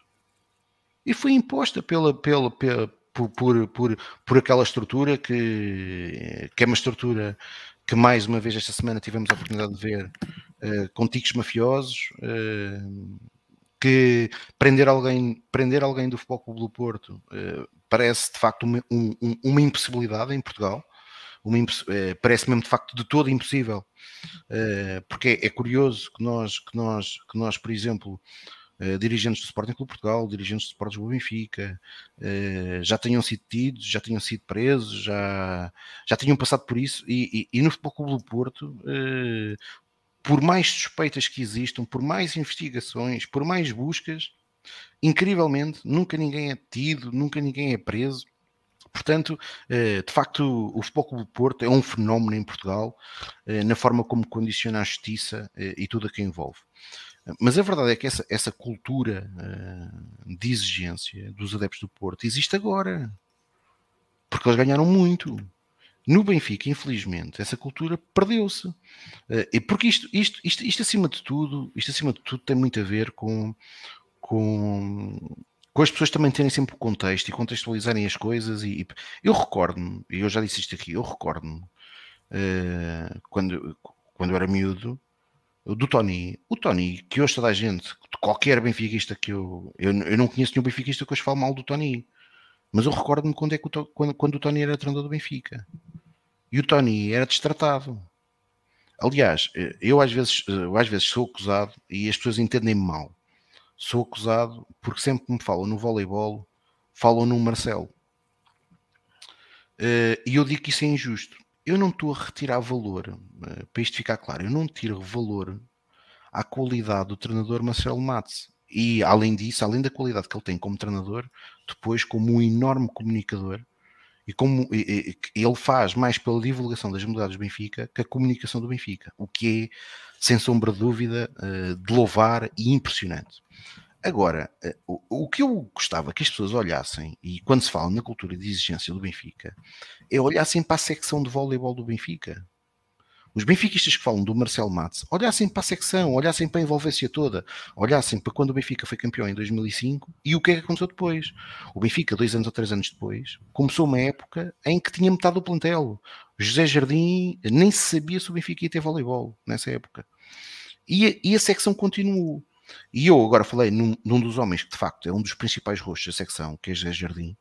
Uh, mas não é só José Jardim é toda uma estrutura de seccionistas, Rui Mourinha, ou seja, toda uma estrutura que já existe há muitos anos, que tem um espírito, mesmo quando as condições financeiras, num determinado momento, não se proporcionam, de conseguir arranjar soluções e, e, e conseguir e, e, terem a perfeita noção do que é que é uh, o clube.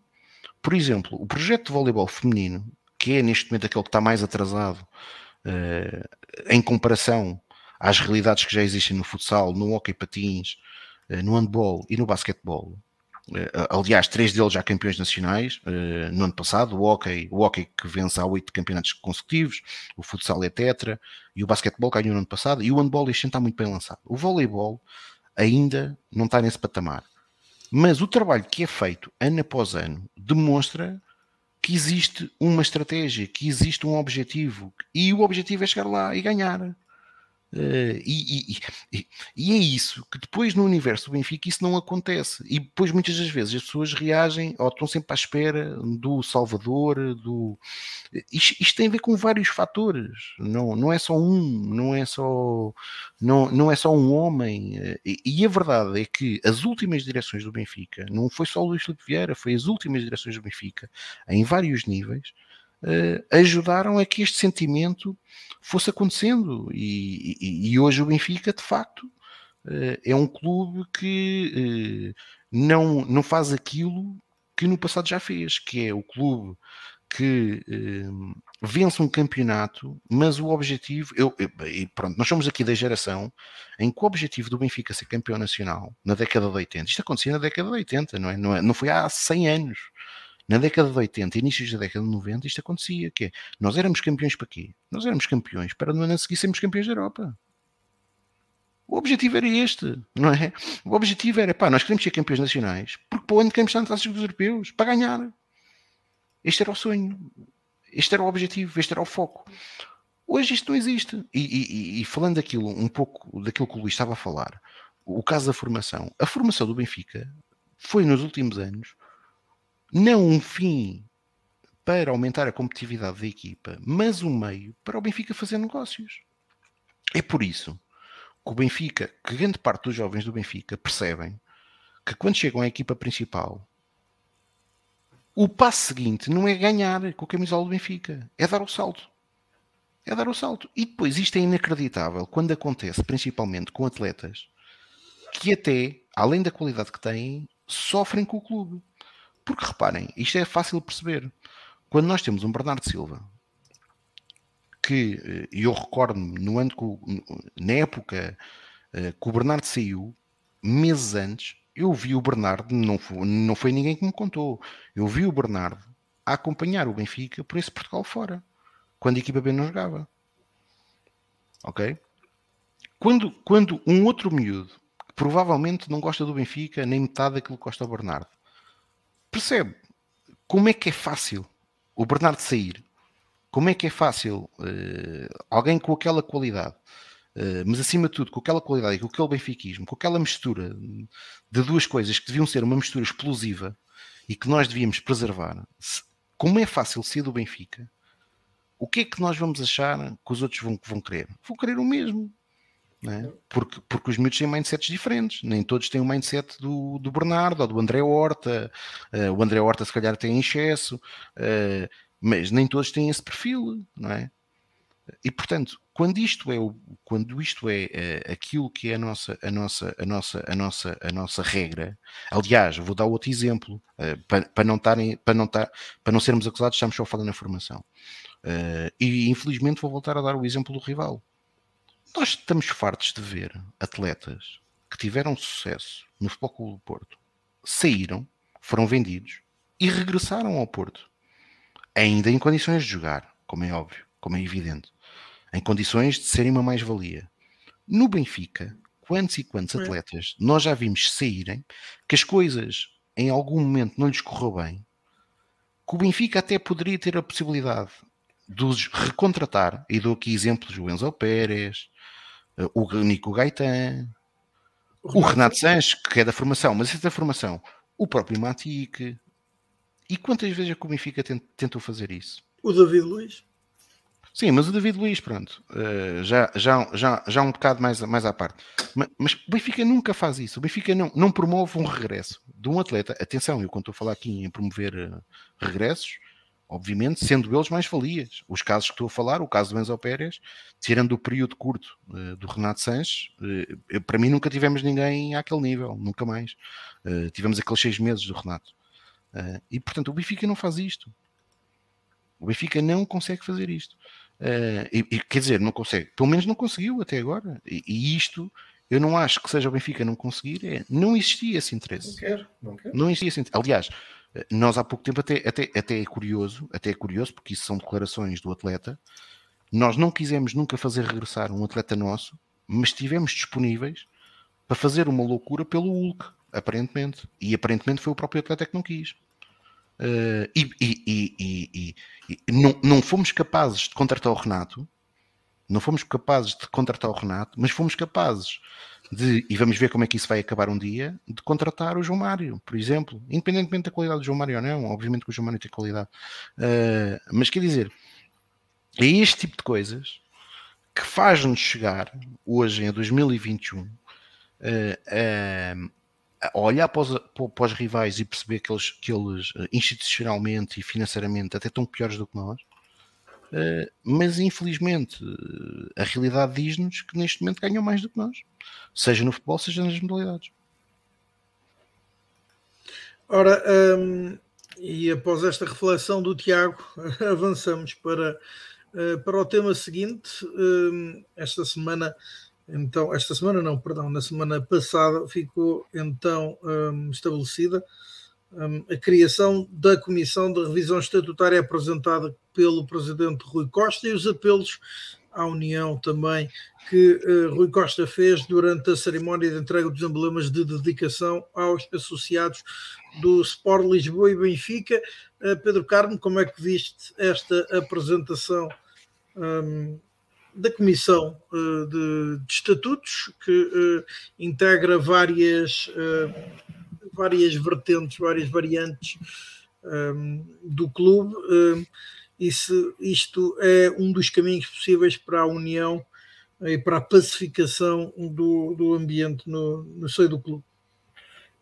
acho que é o único caminho possível. Eu acho que hum, nós, quando, quando, foi, quando tivemos o resultado das eleições e, e quando comentámos, eu disse na altura que gostava, fosse quem fosse o, o vencedor, portanto, e, e, antes, e antes das eleições, já estávamos em campanha eleitoral, eu disse, fosse quem fosse o vencedor, eu gostava que a nova direção, quando fosse tratar do, dos novos estatutos, uh, procurasse uma união das várias vertentes, ou seja, que não fosse uma coisa uh, feita exclusivamente no seio da, da direção eleita, que se abrisse uh, a outros movimentos, a outras, a outras figuras do universo benfiquista, não conotados com esta direção, para haver esta tal união. Uh, pronto, e aqui sou um pouco suspeito a falar, gostava o Tiago poderá falar o melhor um pouco mais profundamente disso, se o quiser, mas eu gostava de, de ter visto alguém uh, realmente, ou seja, que o Servir o Benfica tivesse sido convidado oficialmente para fazer parte, porque foram candidatos a. Uh, concorremos nesta campanha contra o Rui Costa, portanto, concorremos à direção do Sport Lisboa Benfica. Foi um, um dos nossos grandes objetivos, era a, a criação de, de, novos estatutos, portanto, fizemos isso campanha, batemos muito por isso. É com muita satisfação que vemos finalmente uh, o Benfica a abraçar esse projeto. Gostava e acho que tinha ficado muito bem à direção do Rui Costa ter feito um convite direto ao, ao servir o Benfica para estar alguém lá dentro conotado com, com o servir e a, a, apresentar as nossas ideias. Não está, ou tudo bem, estão lá outros e, não, e não, que não é loja um Pinheiro. Tem o, o, Carmo, o Carmo está confundido. O Carmo está confundido.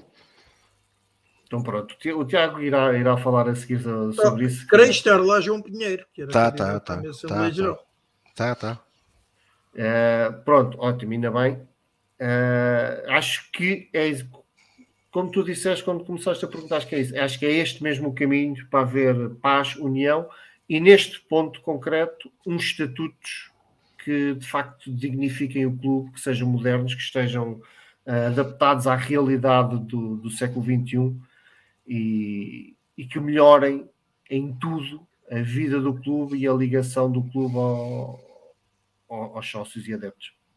Tiago, é, obviamente que é muito positivo. Eu, na noite eleitoral, eh, tive, enquanto representante de servir o Benfica, na Benfica TV, a comentar os, os resultados eleitorais uh, e a perspectivar aquilo que fosse o mandato. E uma das coisas que eu tive a oportunidade de, de dizer na altura, e que é o sentimento que, que é reinante no servir o Benfica, é que era fundamental que pudesse ser, de, que uma das primeiras medidas desta direção pudesse ser a criação de uma comissão de revisão dos estatutos que fosse o mais abrangente possível e, portanto, e, portanto hum, fosse uma comissão que acabasse por abranger várias sensibilidades do benfiquismo, pelo menos daquele que nos últimos anos tem, tem estado mais ativo.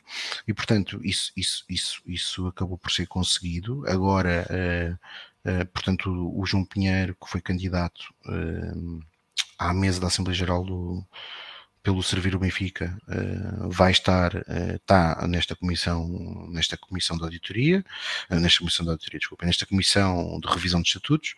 Estão outras pessoas que estavam afetas ou estão afetas à candidatura de João Noronha Lopes de 2020 e portanto acho que é um acho que é um acho que é que, é, que foi um foi, é um bom pontapé de arranque do nosso lado eh, nós, até agora que eu saiba, fomos os únicos que apresentámos uma proposta formalmente feita, ou seja, isto não é só dizer que queremos limitação de mandatos, não, nós apresentámos uma proposta que é pública desde 1 de dezembro de 2020 em que eh, temos o articulado todo dos estatutos, com as alterações por nós sugerida.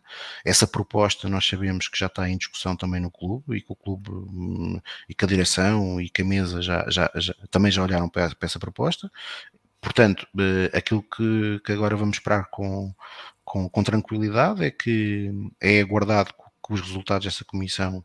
Ah, e já agora queria dar aqui uma nota: um, um trabalho fantástico. Uh, do João Pinheiro eh, nessa, nessa revisão estatutária promovida pelo, pelo Servir o Benfica e, em especial, pelo João Ferreira Dias Leite, eh, que fez, que foi o nosso mandatário à candidatura e que fez que, que fez que grande parte do articulado foi ele que o fez e que portanto fez uma fez de facto um trabalho muito muito muito meritório. Eh, e eu estou certo que o João ainda será chamado a esta comissão também para, para, para poder ajudar uh, naquilo que tiver ao seu alcance. Uh, porque de facto ele fez um grande trabalho nessa proposta que, que ainda hoje que está pública e portanto para discussão para qualquer benfiquista. E portanto esperamos que esta, revisão, esta comissão faça o seu trabalho, que possa apresentar uma proposta como, como é compromisso assumido em finais de fevereiro e que essa proposta depois possa ser discutida durante algum tempo pelos benfiquistas para depois podermos, para podermos passar à fase seguinte, que é, que é, que é, que é ter uns estatutos mais consentâneos com a história democrática do Sport Lisboa Benfica, com a sua tradição, uns estatutos mais equilibrados uh, e mais virados e que permitam uh, virar uma página uh, importante do clube e portanto e encerrar outra que estes estatutos infelizmente quando foram quando foram revistos em 2010 foram muito pouco participados na sua discussão e, e, e, infelizmente respeitar um pouco ou respeitam um pouco a história democrática do clube. Um, e portanto esse é um bom sinal da direção do Rui Costa.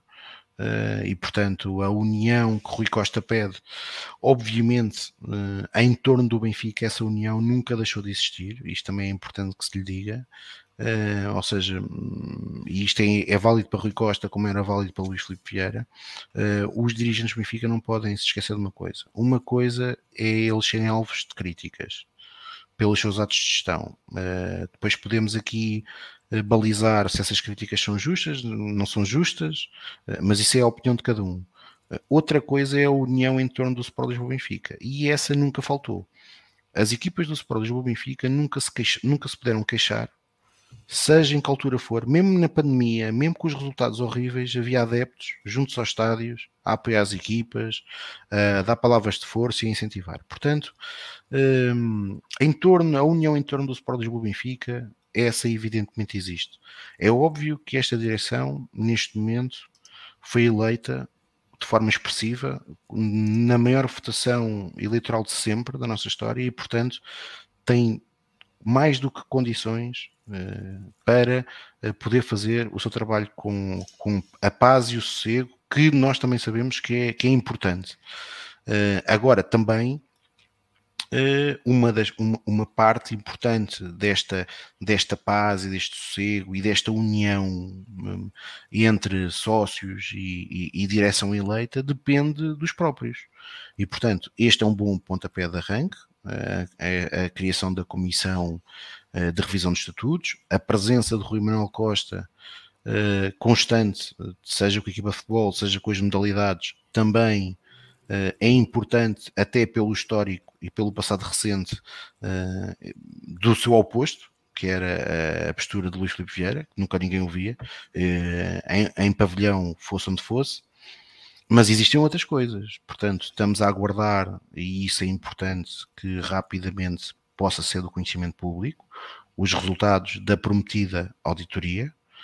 É importante saber qual foi a empresa que fez, qual o âmbito desta auditoria. Uh, independentemente das conclusões, é importante que os sócios do Sport Lisboa Benfica possam ter conhecimento do que se passou de uma forma transparente.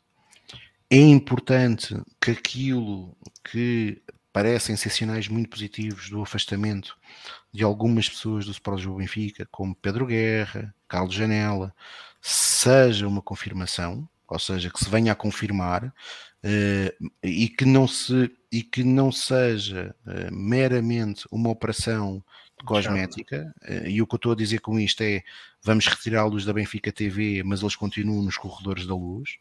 Isso, isso é mau se acontecer. não é, não é, não é, é deixará muito uh, a desejar, se for isso que, que, que vai acontecer.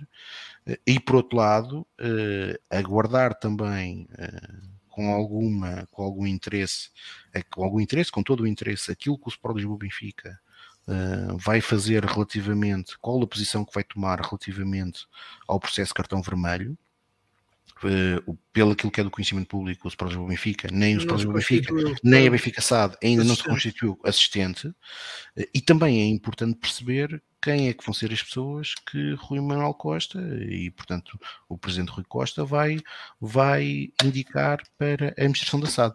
A verdade é que isso foi, durante a campanha, foi uma arma de arremesso um bocadinho demagógica, mas pronto, faz parte do processo.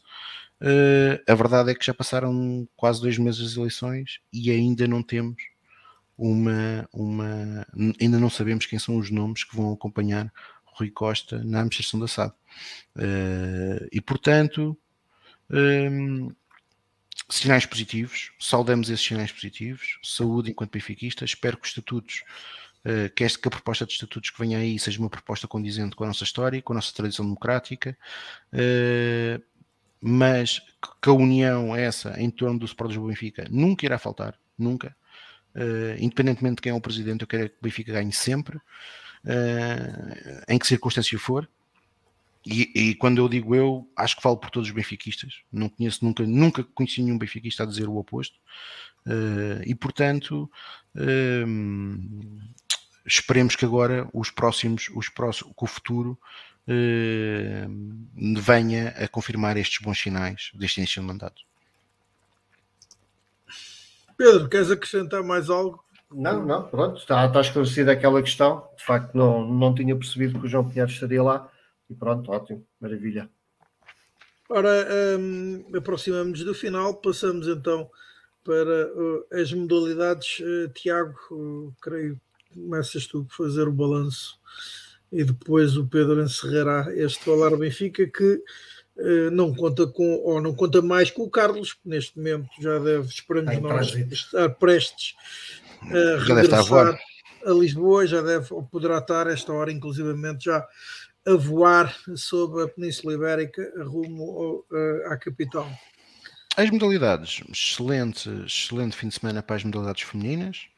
Uma grande vitória no derby de voleibol feminino, no Pavilhão da Luz, onde a equipa do Benfica teve a perder por 2 e conseguiu há, dar a há volta. Só, há só essa pequena mácula que foi o empate da equipa de futsal feminino Sim, e evitou tá que, pronto, que ficou em apenas 99 vitórias consecutivas. Sim, Sim mas, mas o, o, futsal, o futsal feminino este ano, este ano uh, a realidade é o que é, e o Benfica perdeu duas das suas principais atletas, para não dizer se calhar as suas duas melhores jogadoras de campo, uh, porque a guarda-redes uh, Ana Catarina é, é, sem sombra de dúvidas a melhor do mundo uh, e é um, um regalo vê-la uh, com a camisola do Benfica Uh, e, mas a equipa do futsal do Benfica está mais fraca. As saídas da Janice e da Filó fazem com que a equipa do Sport do Benfica um, esteja, esteja a ressentir-se, era natural, pela qualidade das atletas.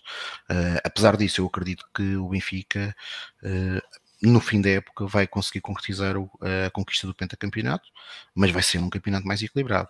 Eh, sem sombra de dúvida, eh, mas eh, nota muito positiva para o voleibol, que lá está, não, ainda não será este ano que vamos ter capacidade de discutir o título, mas eu creio que estamos cada vez mais perto disso ser uma realidade. o handball feminino, que depois de um péssimo empate em Braga, onde teve até a ganhar por 8 gols e deixou-se empatar, está a demonstrar que tem equipa para ser, para ser campeã uh, tem dizimado as adversárias, uh, e adversárias que no plano teórico seriam equipas que vão estar, vão estar a disputar o, o título com, com o Sport Lisboa Benfica. O basquete, uh, no próximo domingo vamos ter um jogo às 11 da manhã, muito interessante na luz, que é entre o Sport Lisboa Benfica e a União Esportiva, que foi a equipa que foi no ano passado à final com, com, o Benfica. Neste momento a equipa tem, tem, está a fazer um campeonato sem mácula e de facto parece que está muito bem encaminhada para, para poder fazer o, a, a, para poder conquistar o bicampeonato. Uh, esperemos que estes sinais e que continuem, uh, mas aparentemente a equipa de facto está muito forte.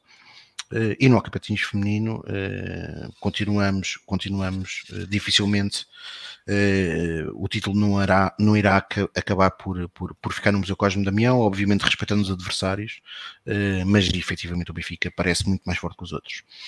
Nas modalidades masculinas, Uh, pronto, a coisa já não tem sido bem assim. O handball teve um hecatombe nas, nas últimas semanas, uh, uma péssima derrota com o Sporting na luz, onde de facto a equipa foi, uhum. tanto coletiva como individualmente, esteve muitos furos abaixo daquilo que já tinha feito esta época. Uh, e no último fim de semana, uma derrota incompreensível contra o Vitória, e portanto, se a derrota contra o Sporting já deixava, porque o campeonato é de facto muito desequilibrado, já deixava uh, a, a, a, equipa do Benfica com pouca margem uh, para falhar, uh, agora não tem margem nenhuma.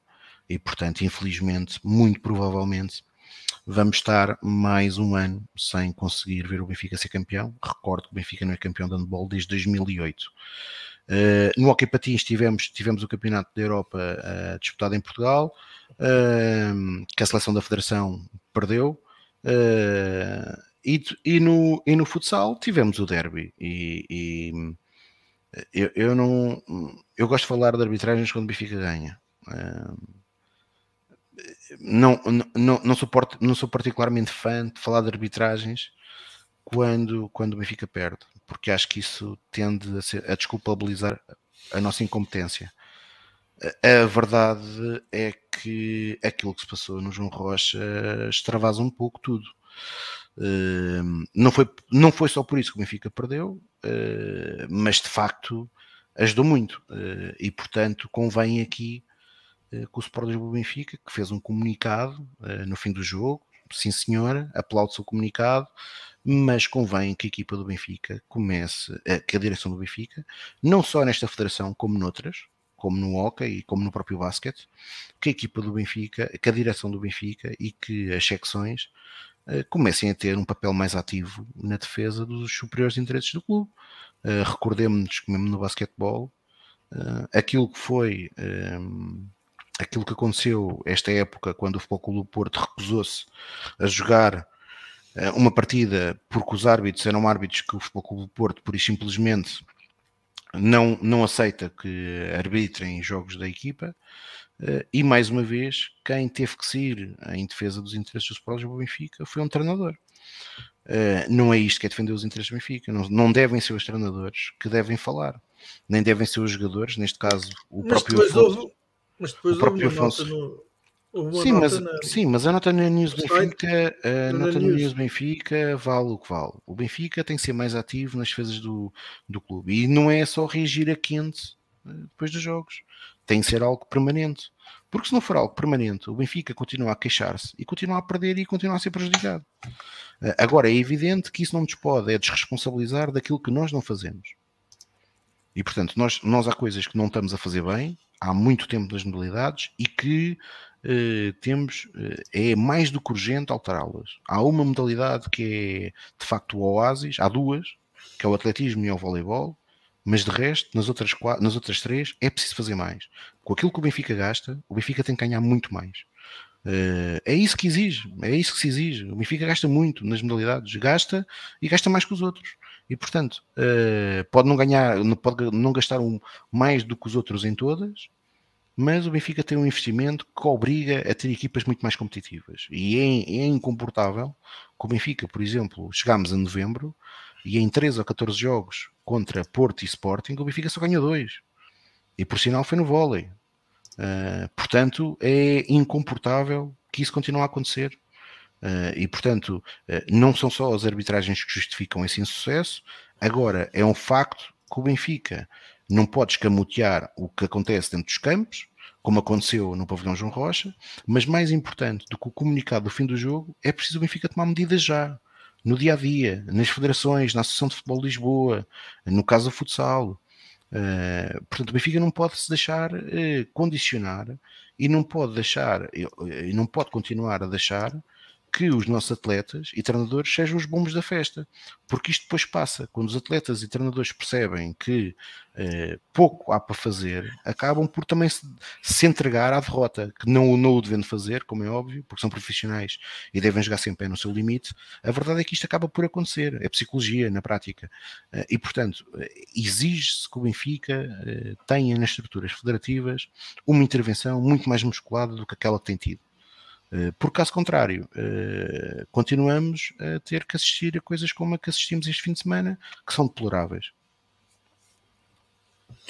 Uh, Pedro, que balanço fazes? Eu não sei se queres referir-te em concreto a esta situação do futsal, acho que é por ser a mais uh, sim, sim. marcante. Uh, claro. do fim de semana, digamos. Uh, concordo perfeitamente com o que o Tiago disse, mas eu tenho poucas esperanças porque hum, se nós formos ver uh, a não atitude, a apatia do Benfica em relação ao Hockey Patins, por exemplo, uh, eu acho que é difícil acreditar que, que agora não, que iremos ter uh, capacidade de intervenção, de mudar, de, de, criticar, de apontar, seja o que for, defender os interesses do Benfica e da, modalidade, e da modalidade em causa, também acho que que, que nos compete defender a modalidade.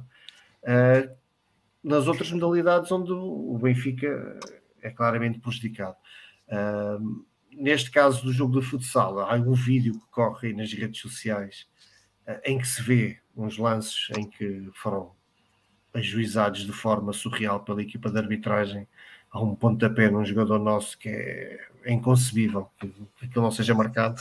O, há o gol do Sporting, penso que é o quarto gol, gol que nasce de um empurrão claríssimo nas costas de um jogador nosso. Aquilo é, é incrível, é, é daqueles lances que é, que é inexplicável os árbitros não, não terem assinalado falta. Não assinalaram porque não quiseram, não há, não há outro, não, não há outra justificação.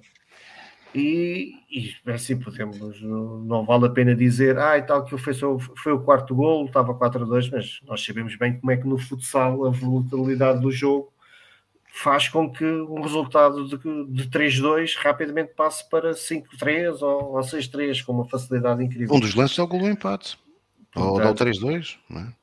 Portanto, é, sim, acho bem que o Benfica tenha comunicado, mas acho que como o Tiago diz, tem que ser eh, Benfica tem que ser muito mais energético e proativo neste tipo de, de, de, de discurso. Agora, mais importante que isto tudo é olharmos para dentro e percebermos o que é que está a passar. Porque, quantos jogos foram, Tiago? Disseste 14, 15?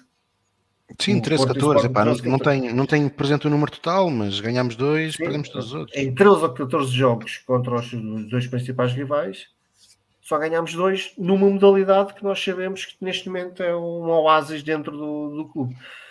Eu acho que isto é bem demonstrativo de o problema que nós temos em mãos de, em termos de competitividade, em termos de, de, capacidade de vencer das nossas modalidades, porque o Tiago está muito mais dentro do assunto do que eu, mas não é uma falta de dinheiro. Neste momento nós não podemos dizer não, que o Benfica uh, não investe, que, que, os outros gastam muito mais. Até podem gastar um bocadinho mais numa, numa modalidade ou outra, mas não me parece que a diferença de investimento seja assim tão notória no valor de, das equipas para que o Benfica esteja tão em baixo e os outros estão em cima. Portanto,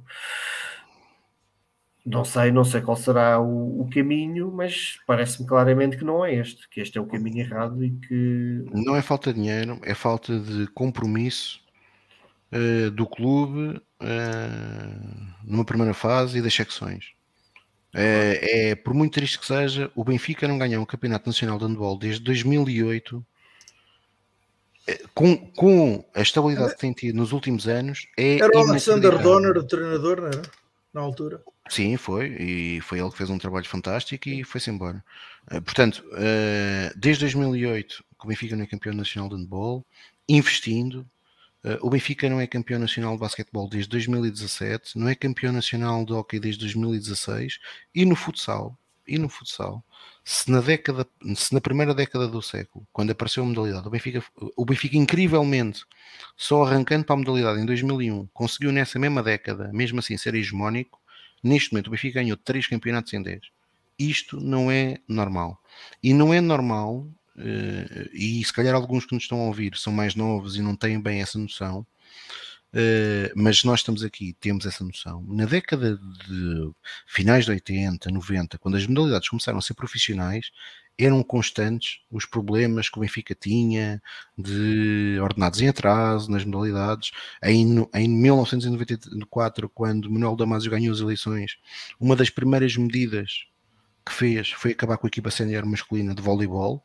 Uh, e agora as pessoas que me estão a ouvir isto e que se calhar nunca souberam desta história, que vão ver o que é que a secção de voleibol fez de lá para cá e, e, e percebem se calhar o sucesso da modalidade aos dias de hoje. Uh, mas portanto, o Benfica, depois passámos pelo tempo de Azevedo, chegámos a acabar com o handball, uh, num diferente com a Federação. Portanto, tivemos muitas convulsões internas, muitos problemas financeiros nas, na última década isso não é uma realidade no Benfica. Portanto, há dinheiro, o Benfica paga a tempo e horas, uh, portanto, e o, e, não paga mal, uh, e portanto, uh, e bem, sim, e bem, e portanto, são dadas condições, mesmo de suporte, desde equipas médicas, nutricionistas, para não faltar nada uh, às equipas profissionais e, portanto, exige-se muito mais compromisso das equipas, dos atletas, das secções e dos treinadores, eh, porque isto é o Sport do Benfica e, e, já chega deste, deste calvário que tem sido eh, nas modalidades nos últimos anos. Só aqui para dar uma última nota para a rapaziada do Bigode à Benfica, que está aí a comentar, que é um novo podcast. Eh, eu por acaso eu não tenho ideia quando, qual é o dia da semana que eles que eles que eles, que eles transmitem, mas é um novo podcast, epá, e a malta, a malta que, que perde aqui um bocadinho de tempo a ouvir-nos, se quiserem, é, subscrevam o canal do Bigode à Benfica, é, que é a malta que fala menos do que nós, portanto é menos, são menos maçadores. É, portanto, é, é, menos tempo e vale muito a pena. Ora, e então, com esse apelo a também seguirem o Bigode à Benfica, que assim se junta à família dos podcasts, ou, daqueles que nas redes sociais debatem a atualidade do Sport Lisboa e Benfica, que terminamos esta edição, este uh, Benfica, Benfica número 38, que ficou marcado então pelo rescaldo uh, desse empate com sabor agridoce no terreno do Barcelona. Falou-se também então, ou, ou fez então a análise uh, do triunfo para a Taça uh, de Portugal frente ao Passos da Ferreira, uh, também os estatutos ou a comissão dos estatutos para então a proposta de estatutos a submeter à Assembleia Geral e votação dos adeptos e por fim, sócios. o momento das modalidades, perdão, exato, dos sócios do Sport Lisboa e Benfica, um, e então, por fim, as modalidades que tiveram então um balanço extenso e onde se falou principalmente do que aconteceu uh, no pavilhão João Rocha nesse derby de futsal com o Sporting Clube Portugal. Em meu nome, em nome do Tiago Dinho, do Pedro Carmo e certamente do Carlos Fradiano, que se encontra, como já referimos, a viajar de regresso a Lisboa depois então de ter ido a Barcelona marcamos encontro convosco para a próxima semana e até lá. Olha, já agora, quem quiser, quem quiser que passe no Jamor para beber um copo connosco. O Pedro Carmo paga. vamos a isso. Eu pago, eu sou sempre a daqueles que Agora, há dedicadores que, não, que nem sequer vão à bola, não pagam. Ah, sim, sim, sim. Ui, vamos música. ao Jamor, esperemos que não chova. Uma vez mais, saudações então e até, até terça-feira.